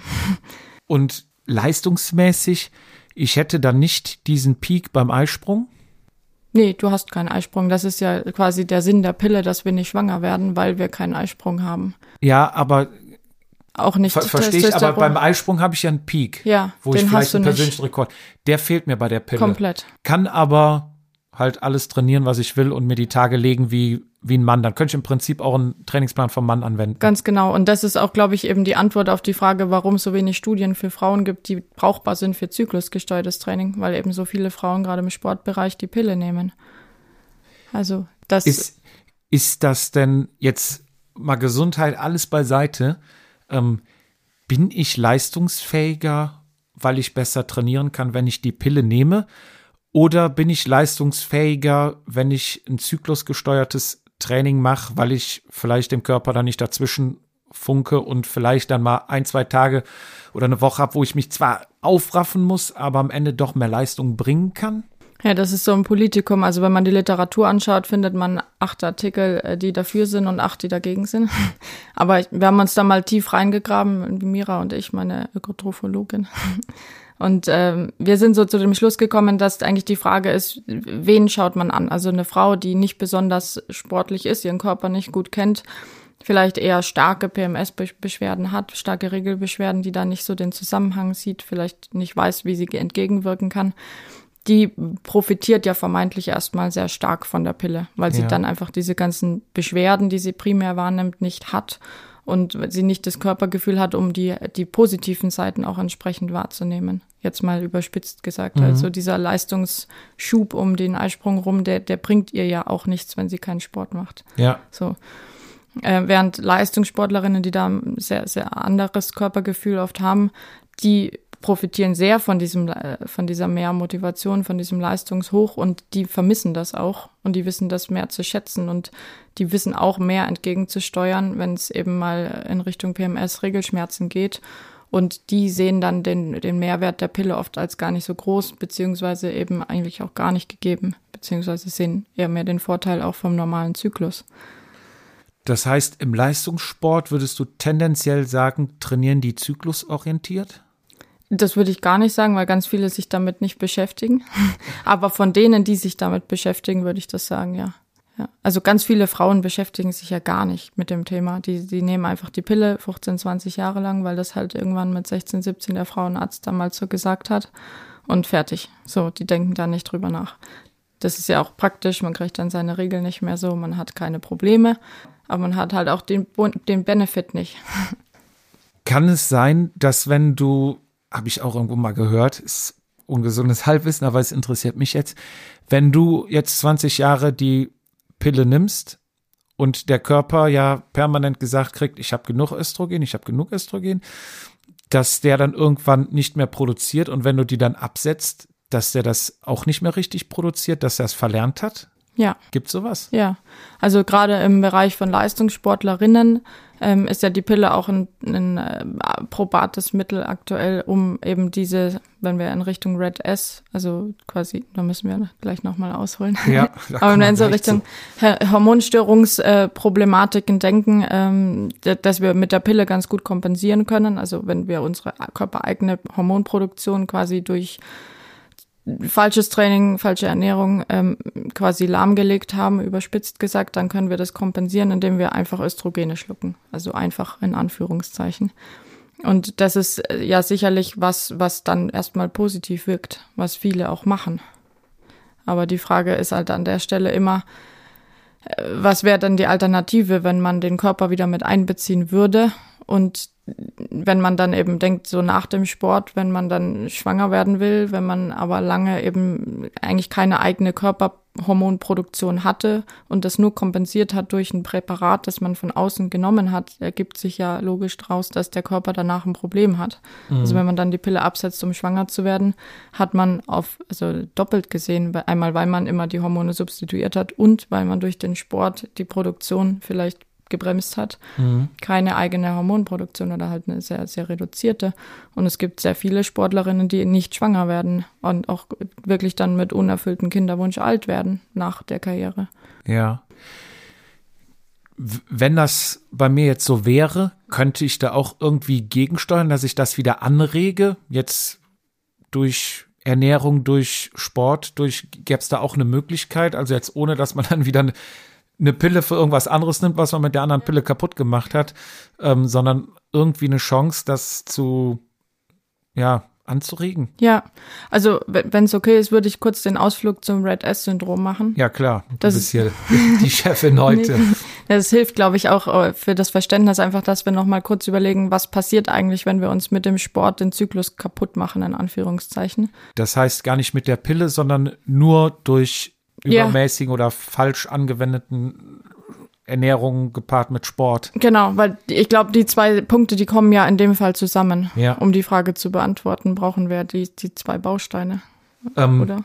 Ganz am Anfang noch kurz, Red S ja. steht für. Ja, das wäre jetzt genau der Punkt.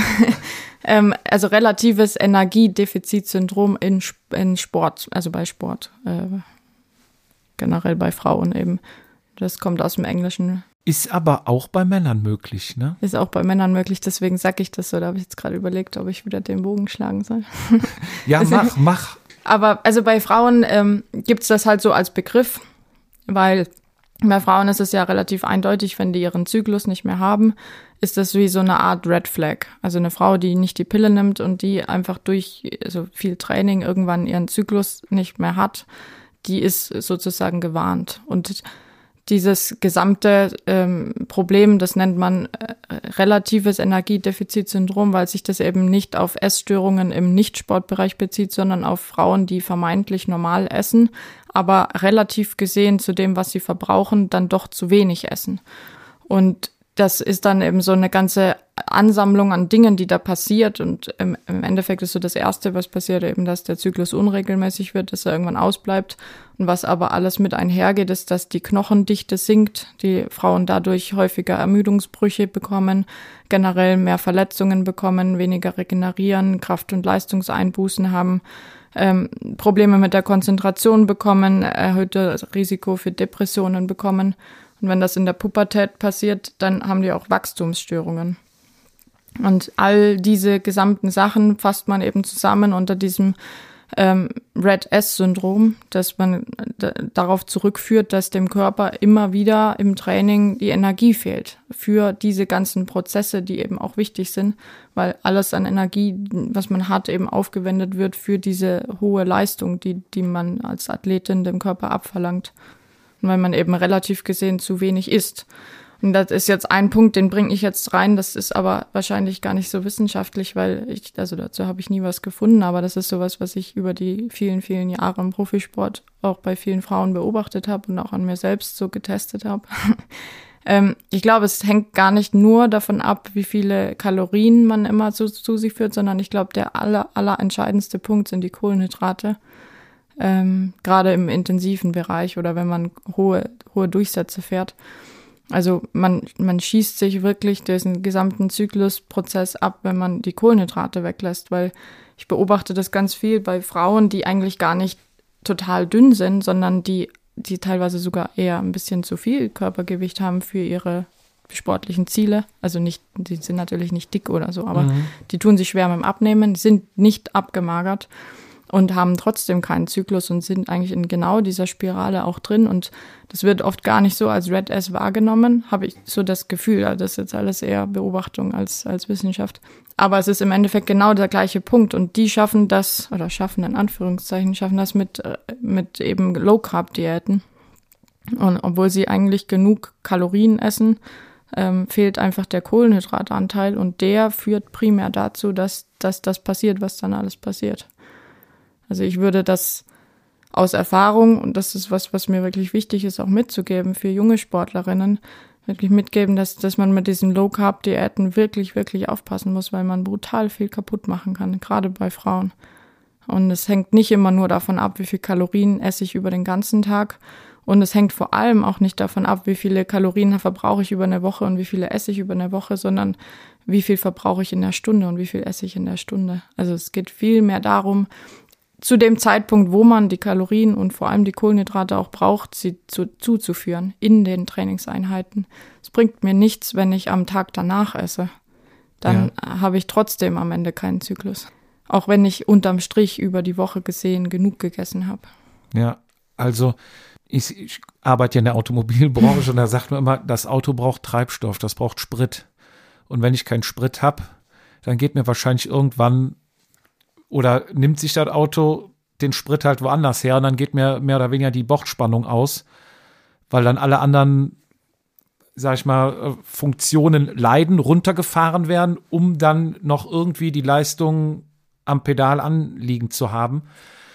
Und dadurch resultiert dann, dass ich die Regel nicht mehr bekomme, dass mein Zyklus durcheinander kommt und so weiter und der Körper läuft dann in Sparmodus oder in, in Überlebens, über, kann man sagen, Überlebensmodus, weil vielleicht ist das ja auch, wo wir wieder bei der Natur sind, du bist auf der Flucht, Da hast du wahrscheinlich auch keine Zeit, schwanger zu werden. Und dann schaltet er halt so Funktionen ab, weil er sagt, ich muss weg, ich muss weg, Panik, Stress.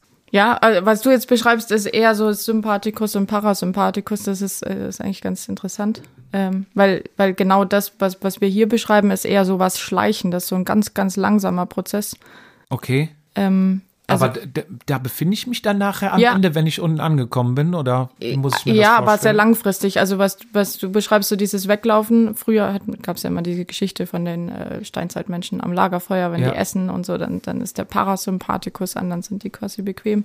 Und wenn der, wenn der, der Löwe kommt und sie weglaufen müssen, dann ist der Sympathikus an, dann optimiert man quasi alles in Richtung weglaufen. Also dann muss man Ja. sicher nicht aufs Klo und dann denkt man auch nicht ans Essen. Und das ist eher so das Kurzfristige, aber das ist ein ganz schönes Bild, finde ich, dass man sich aufs Langfristige auch übertragen kann. Und das ist das, was beim Red S-Syndrom passiert. Also Ja. dieses, man, man ist nur noch auf Überleben aus, aber das über einen so langen Zeitraum, also nicht mal kurz vorm Löwen weglaufen, sondern über Wochen und Monate oder Jahre, äh, immer, immer, immer wieder. Und das zermürbt den Körper. Und das ist das, was es ausmacht am Ende. Also wenn man einmal eine Einheit hat, wo man zu wenig gegessen hat, wird man deshalb nicht äh, direkt Red S-Syndrom kriegen.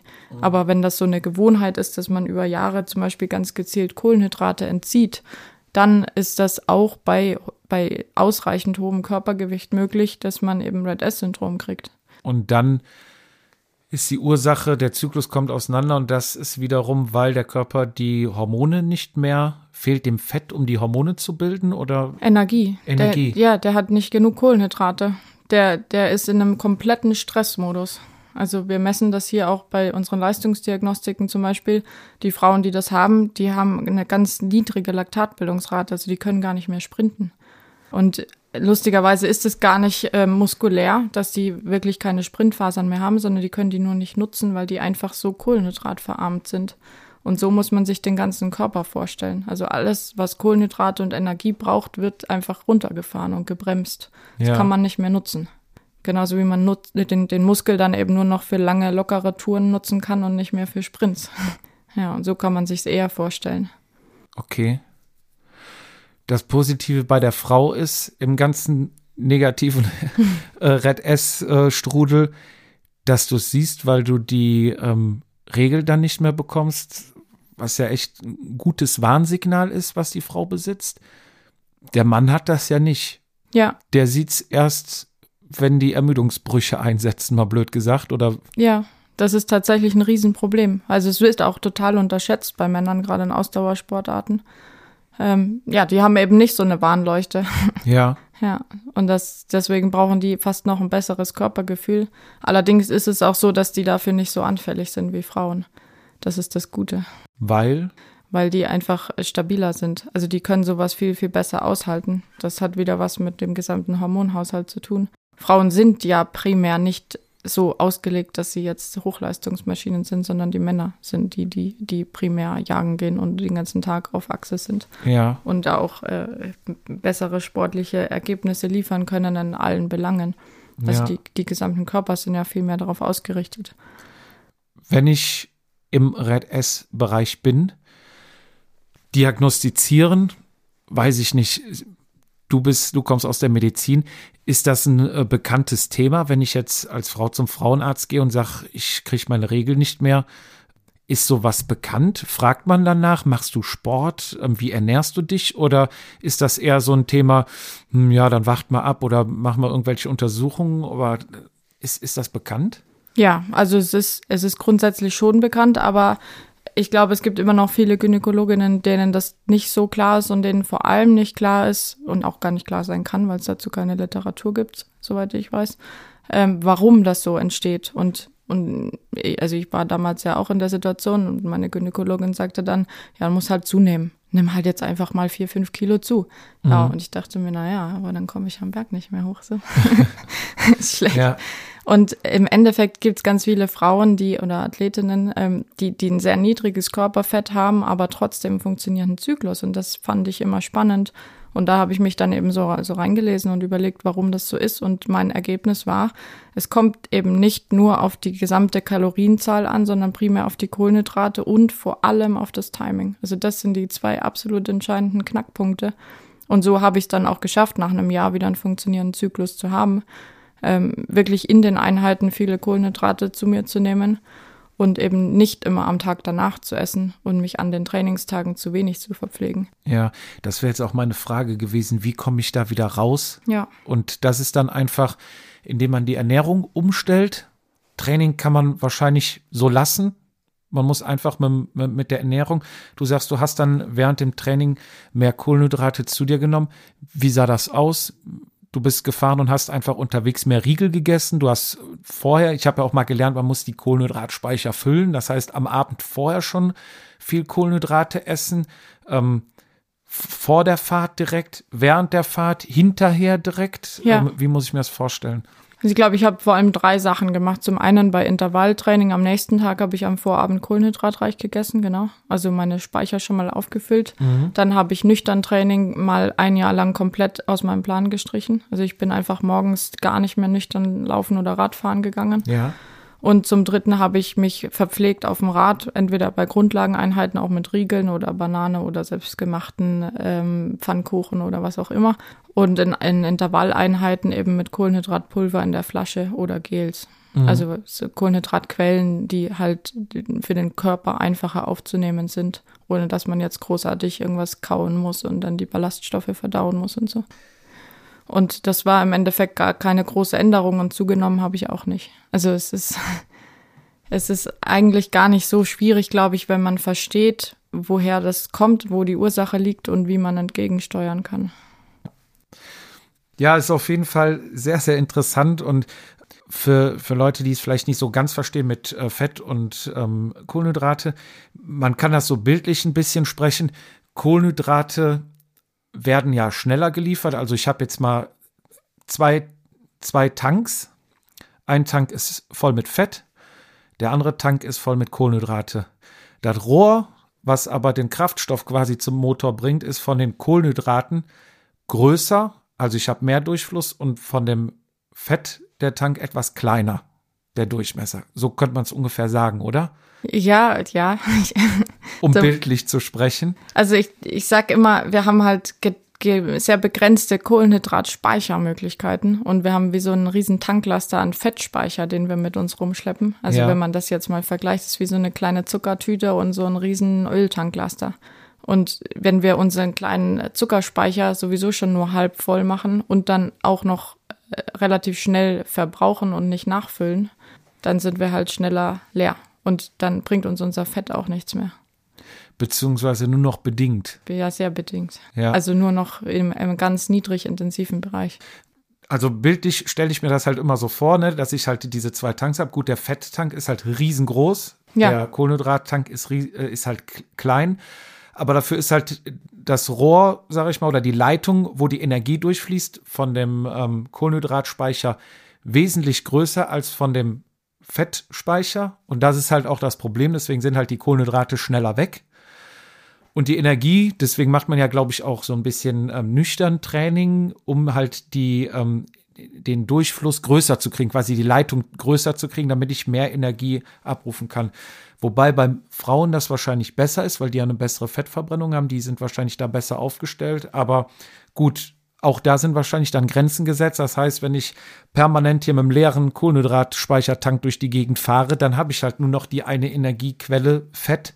Und da ist halt das Rohr nicht groß, groß genug, um alles abzudecken. Und dann konzentriert der Körper sich auf wieder priorisierte Bereiche, die er versorgt. Und da ist halt zum Beispiel die Periode dann irgendwann nicht mehr dabei.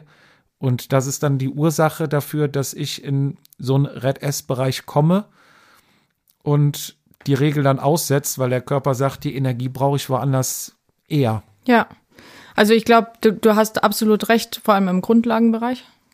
Ähm, wenn, wenn, wenn wir überlegen, wir fahren jetzt zügige Grundlage, dann brauchen wir immer mehr Kohlenhydrate und klar, dann, dann wird der Fettstoffwechsel quasi immer weniger wichtig, je mhm. schneller wir fahren.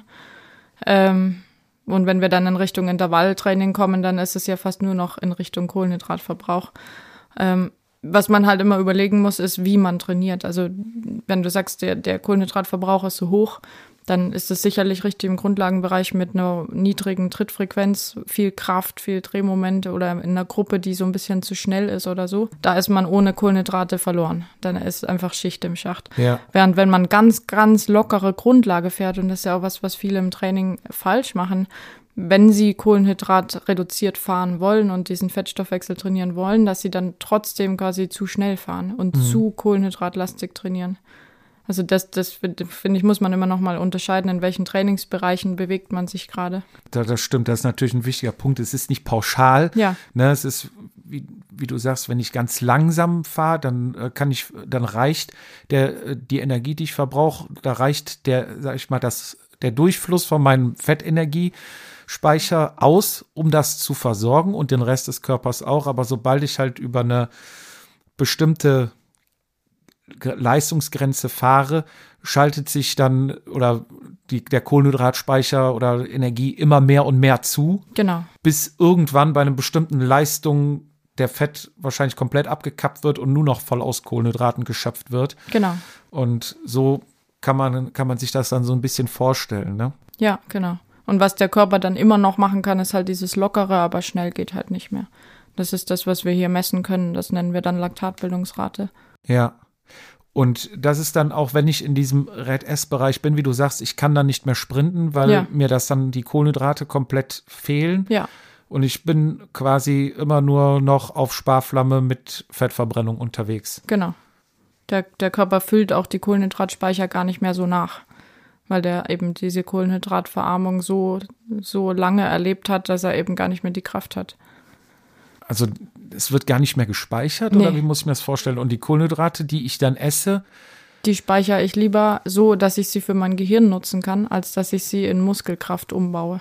und das heißt, ich baue dann, wenn ich jetzt, wenn der Körper im Prinzip verlernt hat, das mit den Kohlenhydraten so zu machen, Ja, baue ich dann Fett auf oder Ja. wo, wo landet das? Ja. heißt, ich will eigentlich, und du speicherst es noch in der Leber, aber du stellst deinen Muskeln weniger zur Verfügung. Das Gehirn braucht ja immer Zucker und das, das ist quasi das höchste Interesse des Körpers, dem Gehirn genug Zucker zur Verfügung zu stellen. Und das Gehirn kann auch der Muskulatur sozusagen sagen, nutz mal nicht mehr deine, deine Fasern, die mit Zucker laufen, sondern nutz mal deine Fettfasern, weil ich habe hier Zuckermangel. Und dann ist es eigentlich vom Gehirn gesteuert quasi. das heißt, für mich jetzt mal, ich habe im Muskel Fett und Zuckerfasern. Also Ja. Muskelfasern, die rein mit Fett funktionieren und Muskelfasern, die rein mit über Kohlenhydrat, Zucker. Ja, wir, wir können vielleicht noch kleine Grauabstufungen einbauen, aber grundsätzlich ja. Krass, wusste ich auch nicht. Wahnsinn, ja. Also du hast eben diese langsam zuckenden Fasern, die ganz, ganz oft äh, wiederholt zucken können und die eben primär über die Fettverbrennung gehen. Die haben ganz viele so Mitochondrien, die, die eben Fett verbrennen können und daraus sehr nachhaltig Energie gewinnen können. Ja. Und die eben und dann so für so einen Ultramarathon total wichtig sind. Und du hast Sprintfasern, also schnell zuckende Fasern, die dann sehr, sehr viel Kohlenhydrate verbrauchen und ohne Kohlenhydrate eben ausgeschaltet werden. Ja. Also nicht funktionieren. Ja, ich glaube, man hat eh als Trainingsfehler, oder da spreche ich für ganz viele Jedermänner, ähm, uns sagte mal einer, grundsätzlich trainieren fast alle immer falsch. Wenn man langsam fahren soll, fahren die meisten zu schnell. Und wenn man hart fahren soll, fahren die meisten zu langsam. Ganz genau. Also, ja, Ja. also hast du auch die Erfahrung ja, gemacht. Absolut, 100 Prozent. Also eigentlich sollte man wirklich sein Grundlagentraining knallhart durchziehen, auch wenn es einem schwer fällt. Und wenn Belastung, dann all out. Gut, es gibt ja schon auch einen Sinn äh, bei dem Training dazwischen. Also das ist ja jetzt ein klassisch polarisierter Ansatz, dass man eher sehr locker fährt oder sehr intensiv, was sicherlich schlau ist, um halt die VO2 Max, also die Motorgröße maximal aufzubauen. Und dann gibt's ja auch noch andere Ziele im Training, wie zum Beispiel ähm, so Shuttling, also dass wir zum Beispiel äh, Laktat als Energiequelle nutzen können, um es von der Faser, die viel mit Kohlenhydraten macht, äh, in die Faser zu schieben, die äh, eben mehr über die Sauerstoffaufnahme dann macht, die dann mehr über die Fettverbrennung kommt. Die kann eben Laktat auch direkt, ohne dass das Laktat in die Blutbahn geht und uns dann übersäuert, direkt verstoffwechseln. Aha. Und da können wir so Transporter einbauen, die heißen MCT 1 und 4. Und die, die baut man quasi zwischen die schnellen und die langsam zuckenden Fasern und transportiert dann quasi direkt von den schnell zuckenden Fasern, die über viel Kohlenhydratverbrauch ganz viel Laktat aufbauen. Laktattransport in die Zellen, die eben über die Fettverbrennung später dann, wenn es wieder lockerer wird, äh, mit ihren vielen Mitochondrien aus diesem Laktat wieder Energie ziehen können. Und wie kriege ich die produziert? Ja, die gehen, das ist der Witz, das geht eben in so mittelschnellen Bereichen. Also ganz klassisch so Over-Under-Bereiche, also immer knapp über und knapp unter der Schwelle. Also du musst immer. So Tempofahrten. Ja, im Grunde schon, genau. Also mhm. du musst halt immer schön Laktat aufbauen und dann wieder abbauen und den Körper sozusagen mit mittelhohen Laktatwerten stressen über einen möglichst langen Zeitraum. Das heißt, einfach mal ähm, 100 Kilometer im, in, in einer Tempofahrt machen ohne Pause. Oder muss ich schon Pausen einbauen? Du musst unbedingt Pausen einbauen. Ja? ja genau. Mist. Also wir, wir haben nämlich immer bei uns, um mal einen kleinen Exkurs zu machen, so ein äh, Dienstagsrunni nennen wir das, ja. hat sich irgendwann mal eingebürgert. Das ist bei uns einfach nur das eine Tal runter, das andere Tal hoch, dann über den Berg und das Tal dann wieder zurück. Das sind 100 Kilometer. Mhm. Alles Bundesstraße und äh, da führt immer einer zwei Minuten. Mhm. Obwohl, dann wird es ja schon fast wieder passen. Und dann sind meistens zwei, drei, vier Leute. Und dann gehst du halt hinten wieder in Windschatten und dann führt der nächste zwei Minuten und das ist halt immer vorne Stoff. Mhm. Und dann gehst du hinten hin und da entstehen halt tolle Schnitte, weil über die definiert der jedermann sich ja bei Strava und nicht übers Training. Und ähm, dann habe ich ja quasi so ein Wäre wär das dann so ein Training, womit ich die produziere, weil ich fahre ja vorne zwei Minuten schnell, gehe dann wieder nach hinten, hole mich zwei oder vier Minuten aus und fahre dann wieder schnell und das über ja. zwei Stunden 30? Ja, du müsstest das wahrscheinlich nicht so lang machen, weil irgendwann wird dein Laktataufbau weniger werden, weil deine Kohlenhydratspeicher leer werden. Ja. Und dann hast du weniger Effekt. Also Klassischerweise macht man immer Pausen zwischendrin, also macht so Intervalle sechs, neun, teilweise zwölf Minuten mhm. und dann aber wieder Grundlagenphasen dazwischen, dass sich quasi die Muskelfasern wieder aufladen können mit, mit Kohlenhydratspeicher, sodass man dann wieder mehr Laktat produzieren kann und einen größeren Effekt hat.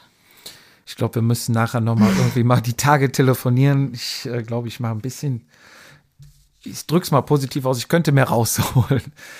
Ähm, ja, wir waren bei Red S stehen geblieben. Ja. Hast du noch irgendwas, was du dazu äh, auf dem Zettel hast, was du sagen willst? Nee, eigentlich wirklich nur das Thema Kohlenhydrate. Also nicht nur Kalorien, sondern auch Kohlenhydrate. Und das ist vollkommen unwissenschaftlich und das ist nur meine eigene Erfahrung, aber die hat sich jetzt doch lang aufgebaut. Und es ist mir wichtig, dass das wirklich verstanden wird. Hatte damals, glaube ich, wir hatten mal einen Vortrag von Dr. Ingo Frohböse, sagt ihr ja. das? Und der hatte auch mal gesagt, jetzt mal grob abgebrochen, dieser ganze, diese modernen Diäten und Ernährungswahn, sagt er, ähm, eigentlich wäre es das Sinnvollste, komplett breit aufgestellt essen. Von allem Essen, Gemüse, alle Farben, von allem etwas, anstatt so konzentriert auf einen Teil. Nachher hat man halt irgendwie Mangelerscheinungen. Das war so seine Meinung und irgendwie kann ich das auch nachvollziehen. Und ich glaube, man hat auch immer so ein bisschen Hunger auf das, was man braucht. Da sind wir wieder beim Körpergefühl. Da sollte man, glaube ich, auch drauf hören, beziehungsweise in Phase 2 vielleicht nicht auf die, wenn der Körper schreit, ich brauche eine 300 Gramm Tafel Schokolade, dann vielleicht nicht. Aber ähm, alles in Maßen dann und ausgewogen ist wahrscheinlich dann doch am Ende wieder das Einfachste und das Sinnvollste, oder? Also ich glaube, ja, da ist das ganz Wichtige zu unterscheiden, was will der Körper und also dafür muss man so ein bisschen verstehen, was kann er überhaupt gerade von mir wollen oder was will eigentlich eher meine Psyche und mein Stresslevel. Also das, es gibt ja verschiedene Arten von Hunger. Ich weiß nicht, ob das jetzt zu weit führt. Nee, aber es gibt nicht. Dafür sind wir hier. aber es gibt ja eher so, also Stressessen zum Beispiel, wo das Essen gar nicht der Nahrungsaufnahme dient, weil der Körper ein Bedürfnis hat, sondern wo es eigentlich eben zur Serotoninproduktion gebraucht wird, um Stress abzubauen. Also nur als Beispiel. Ja. Oder um irgendwas zu kompensieren, wenn man aus schlechter Laune isst oder so. Nennt man das im Volksmund dann Nervennahrung? Ja, genau.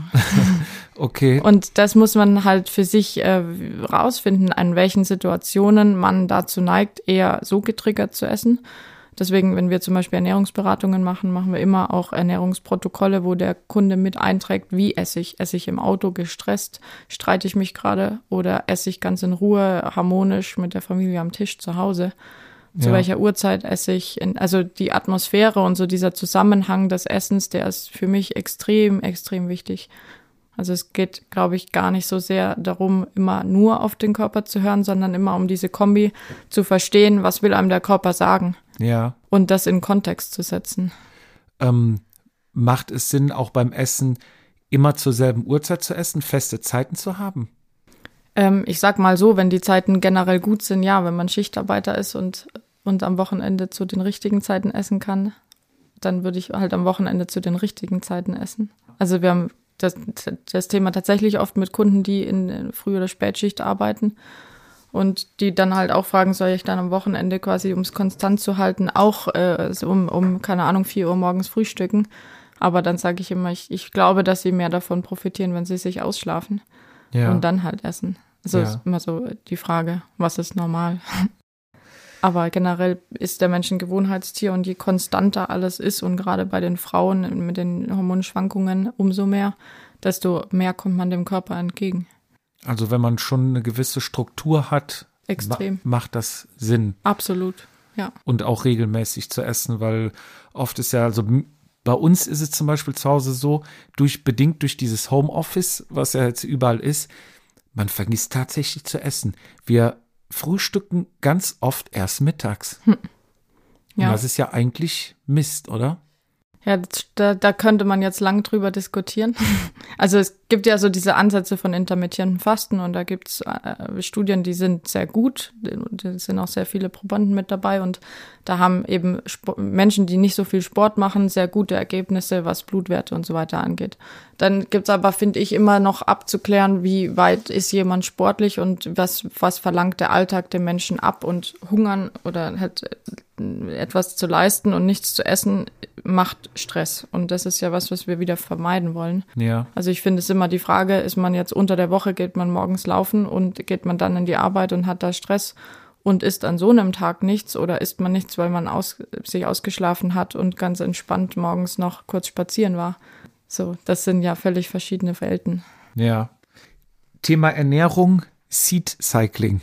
Oh ja. Also wir hatten ja schon das Thema, wie kann ich ein bisschen dem meinem Körper helfen im Zyklus, dass ich halt ähm, die Stimmung ein bisschen im Griff behalte, dass ich ähm, die Schmerzen äh, nicht habe, weil wir gehört haben, dass es halt irgendwie fehlt was, es ist eine Mangelerscheinung. Ähm, Seed Cycling auch ein Thema, was glaube ich, ich hoffe, es ist jetzt nicht einfach nur modern, so wie Low Carb oder sonst was, aber ist das neu auf dem Markt? Ich habe da überhaupt keine Ahnung von, aber ich habe es gehört und will unbedingt wissen, ähm, wie kann ich damit vielleicht was bewirken, dass mir auch, ja, dass ich meinen Körper ein bisschen mehr im Gleichgewicht behalte. Also ehrlich gesagt, ob es neu ist, keine Ahnung. Weiß ich auch nicht. Aber ich habe auch davon gehört. Und also es gibt ja immer Trends und es gibt an jedem Trend, glaube ich, immer was Wahres und was, was, was halt dann noch dazu gebaut wurde. Also es ist sicherlich im Kern eine sinnvolle Überlegung. Ja, das ist ja meistens so, auch bei vielen Diäten, auch wenn sie dann in Summe vielleicht wieder komisch sind. Aber ähm, die Idee, sich mehr mit Samen ähm, zu ernähren, ist ja per se schon mal schlau, weil Samen enthalten viel Fett und gerade bei Frauen, die sehr ausgezehrt sind, weil sie einfach Leistungssportlerinnen sind, ähm, ist sicherlich der Fettanteil, vor allem im, Bereich gesunde Fette, sehr relevant für die Hormonproduktion. Und, und Seed Cycling, also das Seed steht für Samen, Ja. ne, es sind äh, Samen, die man dann isst. Das sind dann ungesättigte. Das, die haben primär ungesättigte Fettsäure. Wir können ja mal einmal durchgehen, was Seed Cycling so klassischerweise meint. Also es, Genau. es geht immer darum, die, die ersten zwei Wochen soll man ganz viele Kürbiskerne essen und Leinsamen. Einfach überall mit in die Nahrung mit einbauen, in Salat und wie auch immer. Und bei den Kürbiskernen ist da so das Argument, dass die viel Eisen enthalten und nach, also während und nach der Menstruation hat man ja immer ein bisschen Eisenverlust durch den Blutverlust und das kann man dadurch gut ausgleichen. Und äh, die haben Beta-Carotin und das ist Antioxidant, also das macht wieder Entzündungshemmung im Endeffekt. So wie Blaubeeren, Himbeeren ja, genau, und sowas. Ne? genau. Ja. Man soll immer ein bisschen aufpassen, wenn man damit übertreibt, kann man schlechteren Trainingsanpassungen kriegen. Aber Ja? das führt wieder zu weit vielleicht, weiß nicht. Also Da ist nicht viel, hilft viel, dass man sich jeden Tag so eine Packung Nee. Blaubeeren reinzieht, sondern Ja gut, also Antioxidantien kann man sich ja auch in Form von Nahrungsergänzungsmitteln kaufen. Ja. Und das machen viele. Das ist so ein bisschen ein Trend, weil dann altert man nicht so, was auch tatsächlich stimmt. Aber Echt? ja, was heißt altern so vom Zellalterung, das verhindert Zell oder verlangsamt Zellalterung. Das Okay. macht quasi, also wenn wir jetzt da reinspringen, dann weichen wir zwar ein bisschen vom, vom Seed-Cycling-Thema ab. Nee, lass ruhig Seed Cycling hier. Ich glaube, ich, so. ich kann ja nachher noch mal kurz erklären, was Antioxidantien machen. Okay. Aber also generell ist so die Überlegung, dass Antioxidantien ähm, in Kürbiskernen der Frau helfen, eben diesen Entzündungsstress äh, besser abzukönnen. Und dann gibt es eben die Leinsamen, die haben, das nennt man Phytoöstrogene. Im Endeffekt sind das wie pflanzliche Hormone. Ähm, das sind Stoffe, die ähneln den, den menschlichen Hormonen und man vermutet, dass die irgendwie zur Folge haben, ähnlich zu wirken oder die Produktion von Östrogen anzukurbeln. Dazu Ja. habe ich allerdings keine wissenschaftlichen Studien gefunden. Das sind, ich weiß nicht, vielleicht habe ich sie auch einfach nur nicht gefunden, aber ich glaube, es sind eher so Überlegungen. Ähm, dann ab Tag 15 bis 28 kann man eher Sesamkerne und Sonnenblumenkerne nehmen. Sonnenblumenkerne haben auch den Ruf, Progesteron, also das, das führende Hormon der zweiten Phase quasi ähm, anzuschieben, also die Produktion zu erhöhen. Und Sesamkerne haben viel, mit, äh, viel Magnesium, viel Vitamin B1, B6, Omega-6, also wieder Fettsäuren, die gut sind für die Entzündungshemmung. Und Zink. Zink macht tatsächlich viel Sinn, weil wir über die erhöhte Temperatur mehr schwitzen und uns sich unsere Schweißzusammensetzung auch verändert in der zweiten Zyklushälfte. Und es dann auch Sinn macht, so Spurenelemente zu sich zu nehmen, das definitiv. Magnesium hatten wir auch schon, dass das sinnvoll ist im Hinblick auf die Krämpfe während der Periode. Kann man sicherlich auch arg- argumentieren. Omega-6 macht Entzündungshemmung, macht wahrscheinlich auch Sinn. Was ich mich halt immer so frage, aber das ist jetzt eine persönliche Meinung, ist, ähm, wie sehr versucht man die Basis der Pyramide aufzubauen und wie sehr versucht man die Spitze zu vergolden. Also Seed Cycling ist dann eher die so vergoldete die- Spitze. Vielleicht ein bisschen. Also ich meine, grundsätzlich ist das ja alles gut und es wird niemandem schaden, um Gottes Willen. Wer das machen will, soll es machen und es, äh, es macht ja schon auch Sinn. Ja. Aber ich glaube, es ist viel, viel wichtiger, zum Beispiel eben Kohlenhydrate im Training zuzuführen, um den Zyklus generell mal nicht auszuschalten. Oder durch generelle Ernährungsanpassung wie ein bisschen Low Carb vor der Regel und äh, eher proteinreich quasi in der zweiten Zyklushälfte und so weiter, so ein so die großen Stellschrauben richtig zu drehen, bevor man sich mit so Kleinigkeiten, im, in Anführungszeichen sicherlich, im, im sehr eng, engen Bereich quasi dann da optimiert. Also Seed Cycling hilft oder kann helfen, aber es gibt, sag ich mal, schnellere, bessere Möglichkeiten, einfachere Möglichkeiten, mehr zu bewirken als mit Seed Cycling. Also zusammen natürlich äh, hat man dann den besten Effekt, wenn man alles nutzt, aber um äh, einen größeren Erfolg zu haben, sagst du, lieber halt die Grundlagennummer machen, Kohlenhydrate essen, beziehungsweise dann proteinreich essen. Und damit hat man erstmal eine gute Basis gelegt. Und mit den Seed Cycling dann on top hat man nochmal ein bisschen Feinschliff. Genau. Also ich meine, im Sinne des Marginal Gain Systems ist es bei absoluten Leistungssportlerinnen sicherlich schlau, das so zu machen. Ja, da will ich gar nicht dagegen reden. Aber die Frage ist, ob das jetzt eine Frau, die zweimal die Woche irgendwie zwei Stunden trainiert oder so, ob die da jetzt so den riesigen Unterschied merkt. Weil die hat ja genug Körperfett in der Regel. Also die wird jetzt nicht so sehr profitieren davon, dass die, die Kerne Fett enthalten. Ihr Eisen kriegt sie auch über eine vollwertige Ernährung generell. Also Eisen ist ja auch in anderen Lebensmitteln drin. Dafür muss man ja nicht nur Kürbiskerne essen. Ich, ich finde es immer schwierig, wenn man so, äh, so den gesamten Sinn auf wenige Lebensmittel runter reduziert und sagt, du musst jetzt, was weiß ich, Avocado essen für schöne Fingernägel. Ich weiß es nicht, keine Ja. Ahnung. Aber halt so, ich, ich meine, ein Lebensmittel hat immer viele Sinne und da, da sind viele Sachen drin, die irgendwie für viele Sachen gut sind. Aber ich glaube, am Ende geht es darum, das große Ganze zu verstehen und sich vollwertig und ausgeglichen zu ernähren und halt möglichst abwechslungsreich zu ernähren. Und der Körper nimmt sich dann schon, was er braucht. Ja. Das ist eher meine Einstellung zu dem Thema. Ja. Hast du noch was? Sonst würde ich noch ein paar Punkte, die äh, bei mir auf der Liste sind. Ähm, Ich schieß los. Thema Trecken. Ich trecke ja alles und ich liebe es auch. Ich habe äh, ja seit der Eurobike eine, auch einen Sensor für Körperkerntemperatur. Weiß, hast du davon Ja, schon mal gehört? ja. Ähm, Finde ich hochinteressant. Ist vielleicht auch für Frauen interessant, ich weiß es nicht, weil die ja in der zweiten Woche erhöhte Temp oder in der zweiten Phase, so Ja. Woche drei und vier ist das ja dann, Genau, ja. ähm, erhöhte Temperatur haben, 0,5 Circa, ja. Grad. Ähm, Wäre vielleicht auch interessant, das da zu tracken. Ähm, wie gesagt, es wird alles getrackt. Puls, Trittfrequenz, äh, Leistung, ähm, Körperkerntemperatur und und und. Aber es macht ja dann auch verdammt viel Sinn, sag ich mal, wenn man seinen Zyklus hat, da ein Tagebuch zu machen, das zu tracken, dass man für sich im Rückkehrschluss sehen kann, okay, da war, diesen Monat war es so, in diesem Monat hatte ich dieses, jenes. Du kannst da wahrscheinlich jetzt mehr zu sagen. Ähm, mach einen Aufruf. Trecken ist wichtig, vielleicht auch, um nachher dann daraus irgendwelche Studien zu generieren. Ja, also jetzt erstmal der Nutzen für die Frau selbst, wenn sie trackt, glaube ich, das gibt einem wahnsinnig viel äh, Rückmeldung, weil man viele Zusammenhänge erst sieht, wenn man es mal über einen längeren Zeitraum beobachtet. Also Ja. das, glaube ich, ist ein ganz, ganz extremer Vorteil für viele Frauen, die sich vielleicht noch nicht so lange mit dem Thema beschäftigen, dass sie einfach mal beobachten, wann geht's mir gut, wann geht's mir schlecht, wann bei welcher Ernährung habe ich mehr oder weniger Beschwerden, ähm, wann habe ich Heißhunger, wann habe ich das vielleicht nicht so sehr. Also ich, ich glaube, das Tracken des Zykluses ist, ist sicherlich der eine Punkt, aber gerade in, in Kombination mit Training und Ernährung, ja, wenn man das alles aufzeichnet und sich einfach mal für einen gewissen Zeitraum, ja nicht für immer, um Gottes Willen, aber mal für zwei, drei Zyklen oder so, sich mal Ernährung und Zyklus und alles wirklich trackt und analysiert vor allem, äh, dann kann man da so wahnsinnig viel draus lernen. Das ist ja das, was wir für unsere Athletinnen machen, Ja. was aber Frauen auch selbst machen können im Prinzip. Also genau, wir reden jetzt nicht bei Trecken so, heute habe ich an dem Tag meine Regelblutung bekommen, im nächsten Monat da, sondern wirklich ähm, eine Art Tagebuch führen.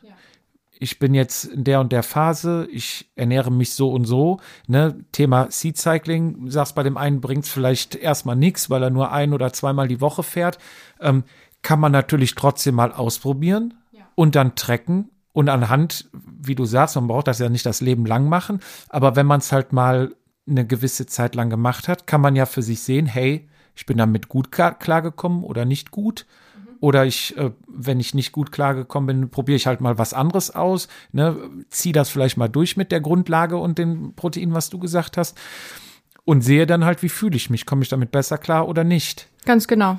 Und wenn man jetzt nicht eine Trainerin hat wie dich, die einen dann unterstützt, die alles weiß, die äh, einem da, sag ich mal, an die Hand nimmt und da durchführt, wenn man es erstmal für sich so ausprobieren will, hast du irgendeine App, hast du irgendein Programm, äh, was würdest du da empfehlen für jemand? Vielleicht einfach mal eine Free-Version, sag ich mal, kostenlos, bevor man dann vielleicht sagt, ich gehe da einen Schritt weiter.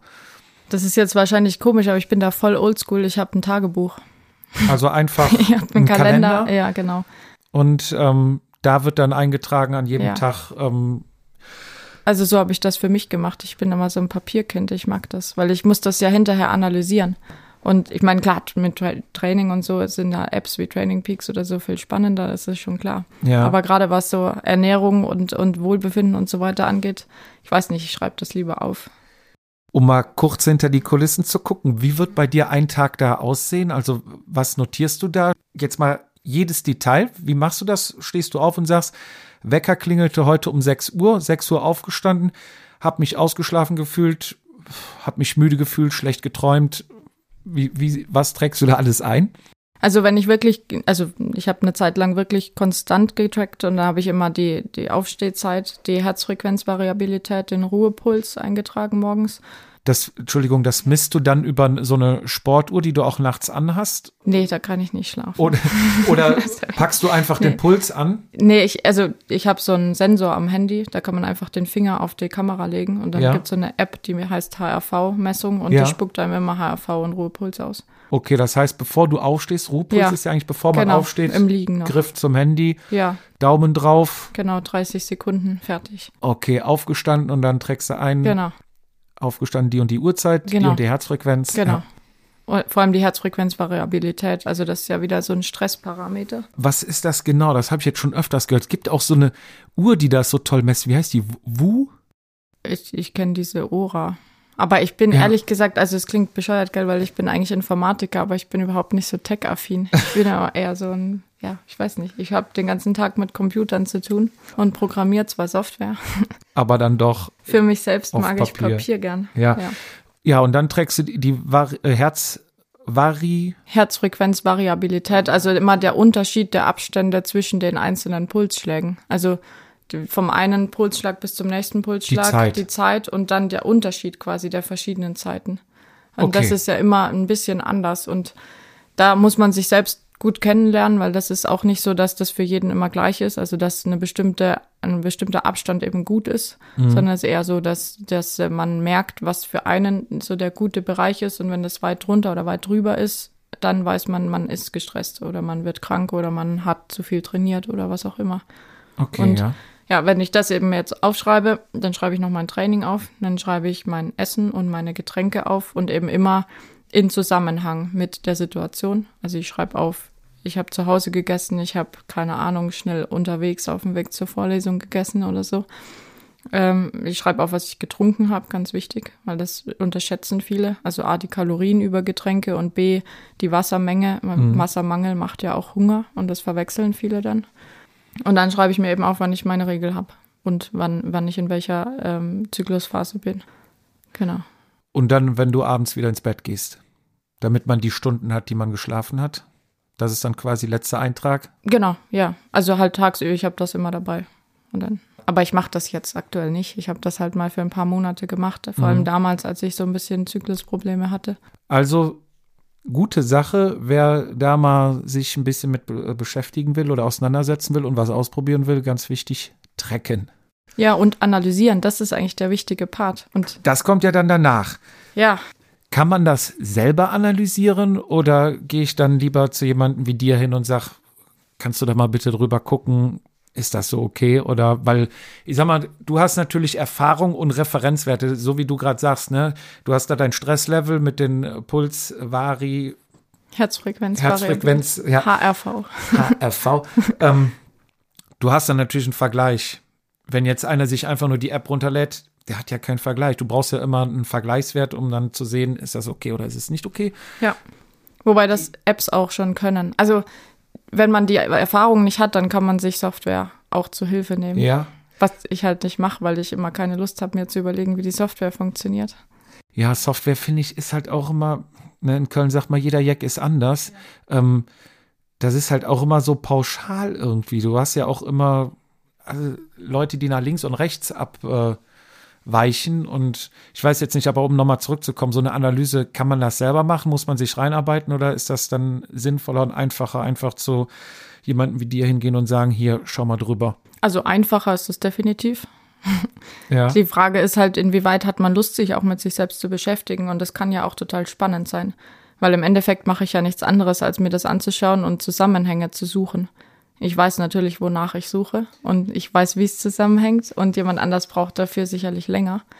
Ja, es ist ja schon ein bisschen Wissenschaft, ne? Es ist halt die Frage, ob der Laie da Zusammenhänge sehen kann oder nicht. Ja, also definitiv dauert das sehr, sehr viel länger und es ist halt äh, sicherlich auch ein Prozess, wo man sich selber kennenlernt.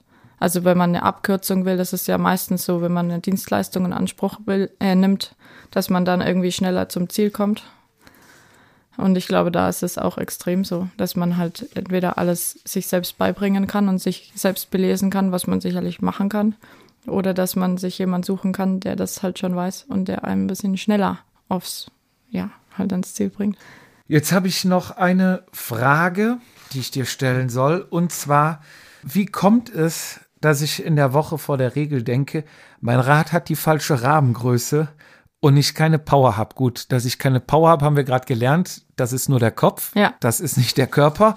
Ähm, aber wie, wie, wie kommt es dazu, dass man dann denkt, ist, sind das auch irgendwelche Wassereinlagerungen? Sind ja dann eigentlich nicht mehr, das ist am Anfang, ne?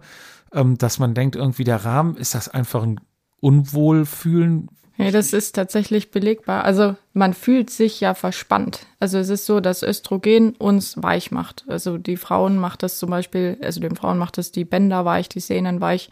Das führt so weit, dass die ähm, Kreuzbandrisse vom vorderen Kreuzband massiv zunehmen bei Frauen, die kurz vor der Ovulation sind weil dann der, das Östrogen eben so hoch ist, dass das Knie in einer falschen Stellung steht und dann eben diese Risse begünstigt werden, mhm. plus die Bänder sind nicht mehr so stabil. wenn man sich das jetzt überlegt, das hat ja einen total positiven Effekt, weil wir uns nämlich mehr entspannen können, weil der ganze Körper ein bisschen lockerer ist. Und das fehlt uns total, wenn wir quasi kurz vor der Menstruation in diesen, in diesen Hormonabfall rauschen dann wird uns ganz schnell eben diese Flexibilität weggenommen. Generell durch das Progesteron werden wir schon ein bisschen unbeweglicher und dann wird es nochmal verstärkt dadurch, dass dann das ganze Östrogen wegfällt.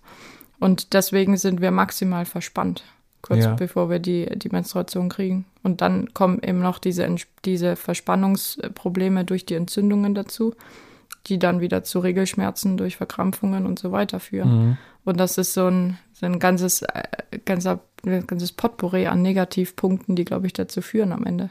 Also es ist nicht nur irgendwie ein komisches Gefühl, sondern es ist einfach, der Körper ist verkrampft, um es ja, einfach zu sagen. Unbeweglich und verkrampft und verkürzt, ja. Und entzündet auch noch. Alles kommt zusammen, ja. ja. Hast du noch irgendwas, was wir noch nicht angesprochen haben, was wir notiert haben, bevor ich jetzt ähm, die Kurve zum, zum Schluss kriege. Was ich auf jeden Fall noch gerne zum Abschluss fragen würde, ist, die Pille haben wir angesprochen. Bist du Fan der Pille oder nicht? Und wenn, ich meine, das, ähm, was man auch liest, dafür muss man ja kein Fachmann sein, dass sie nicht gut ist für den Körper, weil es einfach ein Eingriff ist in den Hormonhaushalt oder in, in die natürliche Biologie. Ähm, ob das jetzt beim, beim Bodybuilder ist, der sich irgendwas reinpfeift oder beim Radfahrer, der sich dopt oder äh, bei der Frau, die die Pille nimmt, äh, für keinen ist es gut. Ähm, da muss ich, glaube ich, kein Arzt für sein. Ähm, wenn ja, Verhütung, was würdest du empfehlen, ähm, was besser ist als die Pille? Weil die Pille ist, glaube ich, wahrscheinlich das meist verwendetste ja. Ver äh, Verhütungsmittel. Ja, und auch das sicherste. Das ist halt der Punkt. Also ich, ich glaube, es ist immer schwierig, so, ein, so eine generelle Aussage zu treffen pro Contra, weil es immer ein Abwägen ist im Einzelfall. Es gibt ja auch Frauen, gerade wenn die ihren Körper vielleicht nicht so gut kennen, gerade wenn die sehr extreme Regelschmerzen haben, auch bei eben, wie angesprochen, bestimmten Krankheiten wie mhm. Endometriose oder so, da kann die Pille einfach sinnvoll sein. Ja. Und da will ich auch gar nicht dagegen reden, sondern es geht ja vielmehr darum, inwieweit hat man Lust, sich mit seinem eigenen Körper auseinanderzusetzen, was ja ein Stück weit Arbeit ist aber man kriegt ja auch viel zurück. Und ich glaube, wenn man offen ist, das so zu sehen, dann kann man davon profitieren, wenn man sich nicht für die Pille entscheidet. So würde ich es eher sehen. Und ich beschäftige mich gern mit meinem Körper. Ich finde das ja spannend. Und deswegen bin ich natürlich nicht für die Pille. In meinem Fall. Aber ich finde, das muss jede Frau am Ende für sich selbst entscheiden. Ich finde es nur wichtig, dass die Frauen das entscheiden. Und ich habe manchmal das Gefühl, oder es war bei mir sicherlich auch so früher, dass man sich gar nicht so sehr damit auseinandersetzt. Und ich glaube, das darf man schon mal machen, weil dafür ist es einfach doch ein relativ großer Schritt, mhm. den man einfach mal so macht und hinterher fällt einem dann auf, oh Backe, was habe ich denn da so gemacht? Ja. ja, und hätte es nicht noch einen anderen Weg gegeben. Und dann meine Empfehlung, Verhütungsmittel, ich bin keine Gynäkologin.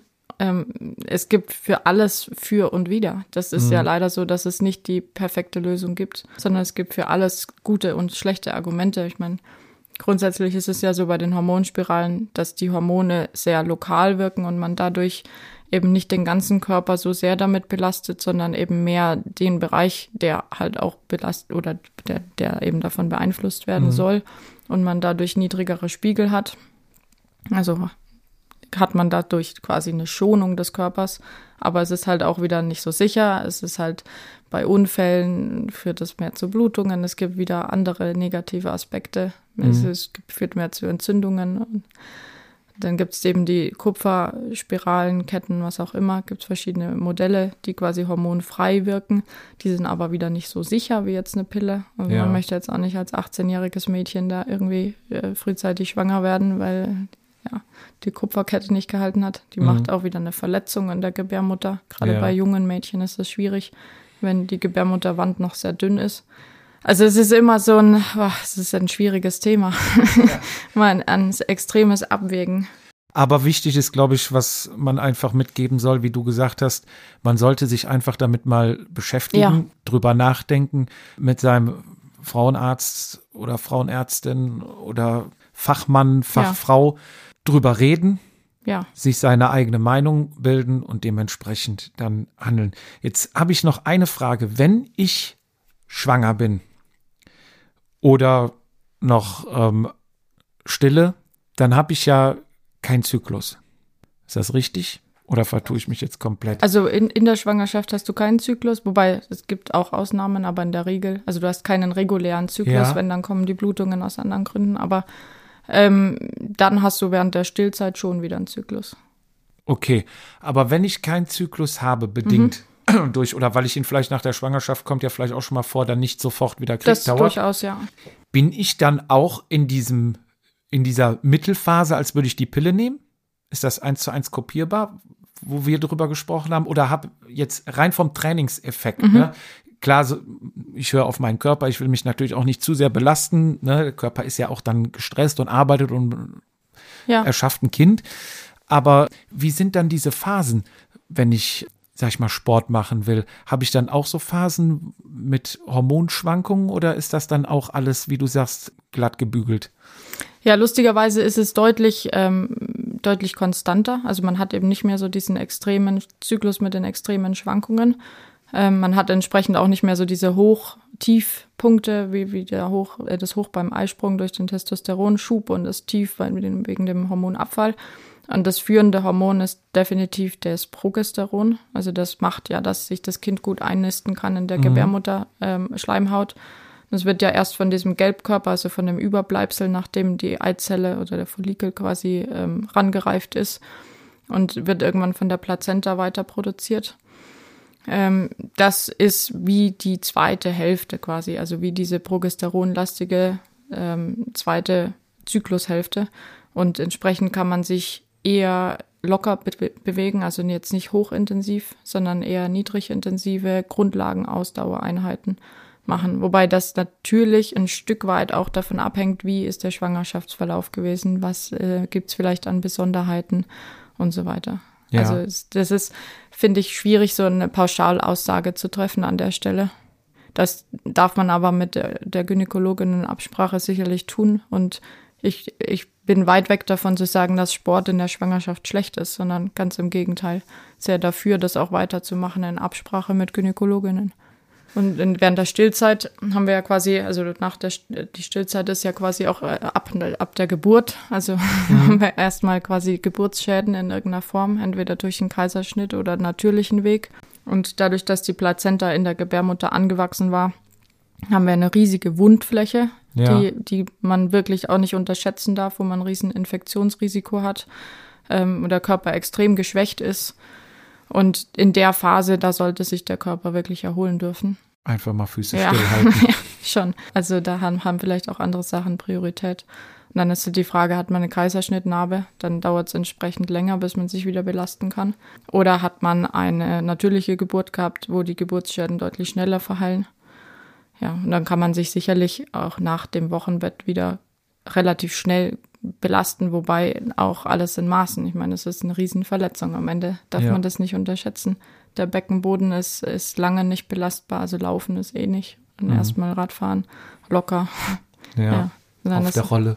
ja, genau. Es ist, man hat ja dann auch noch ein Kind, also es ist ja dann in vielerlei Hinsicht eine schwierige Situation Ja. oder eine andere Situation. Das stimmt. Ja, wenn du nichts mehr hast, Nee, ich glaube nicht. Ich habe dann würde ich, bin ich echt super, super happy, dass wir diesen Podcast ja heute aufnehmen durften. Also es ist wirklich ein sehr interessantes Thema, womit man sich eigentlich kaum beschäftigt hat. Also Mann, sage ich jetzt mal. Wie du sagst, es gibt halt auch einige Frauen, die es vielleicht auch nicht tun. Also ich denke mal, wir können hier echt ein sehr interessantes Thema vermitteln, was man, wo halt auch viel Literatur fehlt, wie du sagst, wo man halt einfach nicht viel findet. Am Ende kann man natürlich auch sagen, dass der Zyklus halt, viele haben vielleicht dann ein Negativbild oder hört man schon mal raus, was sehr Positives ist. Erstens zeigt es Fruchtbarkeit und zweitens ist es halt ein sehr gutes Gesundheitsfeedback, was die Frau bekommt, was der Mann in Anführungszeichen leider nicht hat, weil man als Frau dann halt viel eher Sachen sehen kann oder ähm, ja deuten kann. Und ja, wie gesagt, ich freue mich wirklich. Es war ein sehr, sehr interessantes Thema. Ich hoffe, unsere Hörer finden das genauso interessant, aber da gehe ich mal sehr schwer von aus. Und vielen, vielen Dank, dass ich hier hinkommen durfte. Und äh, ja, das letzte Wort überlasse ich dir. Dann darfst du dich auch verabschieden und vielleicht den Hörern noch was auf den Weg mitgeben. Ja, vielen Dank. Also ich finde es auch total spannend und es ist wirklich, also es ist mir eine große Freude, darüber sprechen zu dürfen und auch ein bisschen Reichweite zu kriegen. Also danke dafür. Und ich glaube, es ist wirklich so ein bisschen ein Herzensprojekt auch von mir an junge Fahrerinnen vor allem, sich da nicht kaputt zu machen, weil das ist das, was wir hier ganz, ganz oft sehen, ja, Frauen, die, die wirklich viele Jahre ihren Körper ziemlich malträtiert haben und dadurch gar nicht so viel gewonnen haben, wie sie vielleicht initial erhofft hatten. Und ich glaube, sich da mit dem eigenen Körper eher anzufreunden und mit dem Körper zu trainieren und nicht dagegen, das, da kann man ganz viel gewinnen. Jetzt habe ich doch noch ein letztes Wort. Wer Fragen hat oder wer sich informieren will, deine Firma heißt Way to Win. Ja. Sitzt hier in München in Taufkirchen. Deine Webseite heißt waytowin.eu. Aber wenn man Way to Win googelt, dann kommt man glaube ich, ziemlich direkt auf unsere Seite. Also, wenn ihr Fragen habt zu Training, zu auch vielleicht jetzt zu dem Thema, wenn noch irgendeine Frage offen ist, ruft die Lea an. Die sitzt hier mit einem äh, tollen Team hier und äh, kann euch mit Sicherheit in den allermeisten Fällen weiterhelfen. Und ja, wenn ihr irgendwas habt, ruft an, schickt eine E-Mail oder wie willst du am liebsten er erreicht werden? Was ist für euch am besten? Also E-Mail geht immer gut an info@waytowin.eu und ansonsten auch unsere Telefonnummer. Soll ich die diktieren? Nein, schreibt dir keiner mit. können, können Sie googeln. Ich glaube, auf Google, ja. E-Mail und ähm, Ja. einfach Way to Win googeln ist Genau. das einfachste. Geht Und- immer jemand hin. Genau, dann, wenn ihr da Interesse habt, meldet euch gerne. Und dann sage ich jetzt endgültig Tschüss und danke fürs Zuhören. Das war Vatasia. Bis zum nächsten Mal, wenn es wieder heißt, jede Ausrede zählt.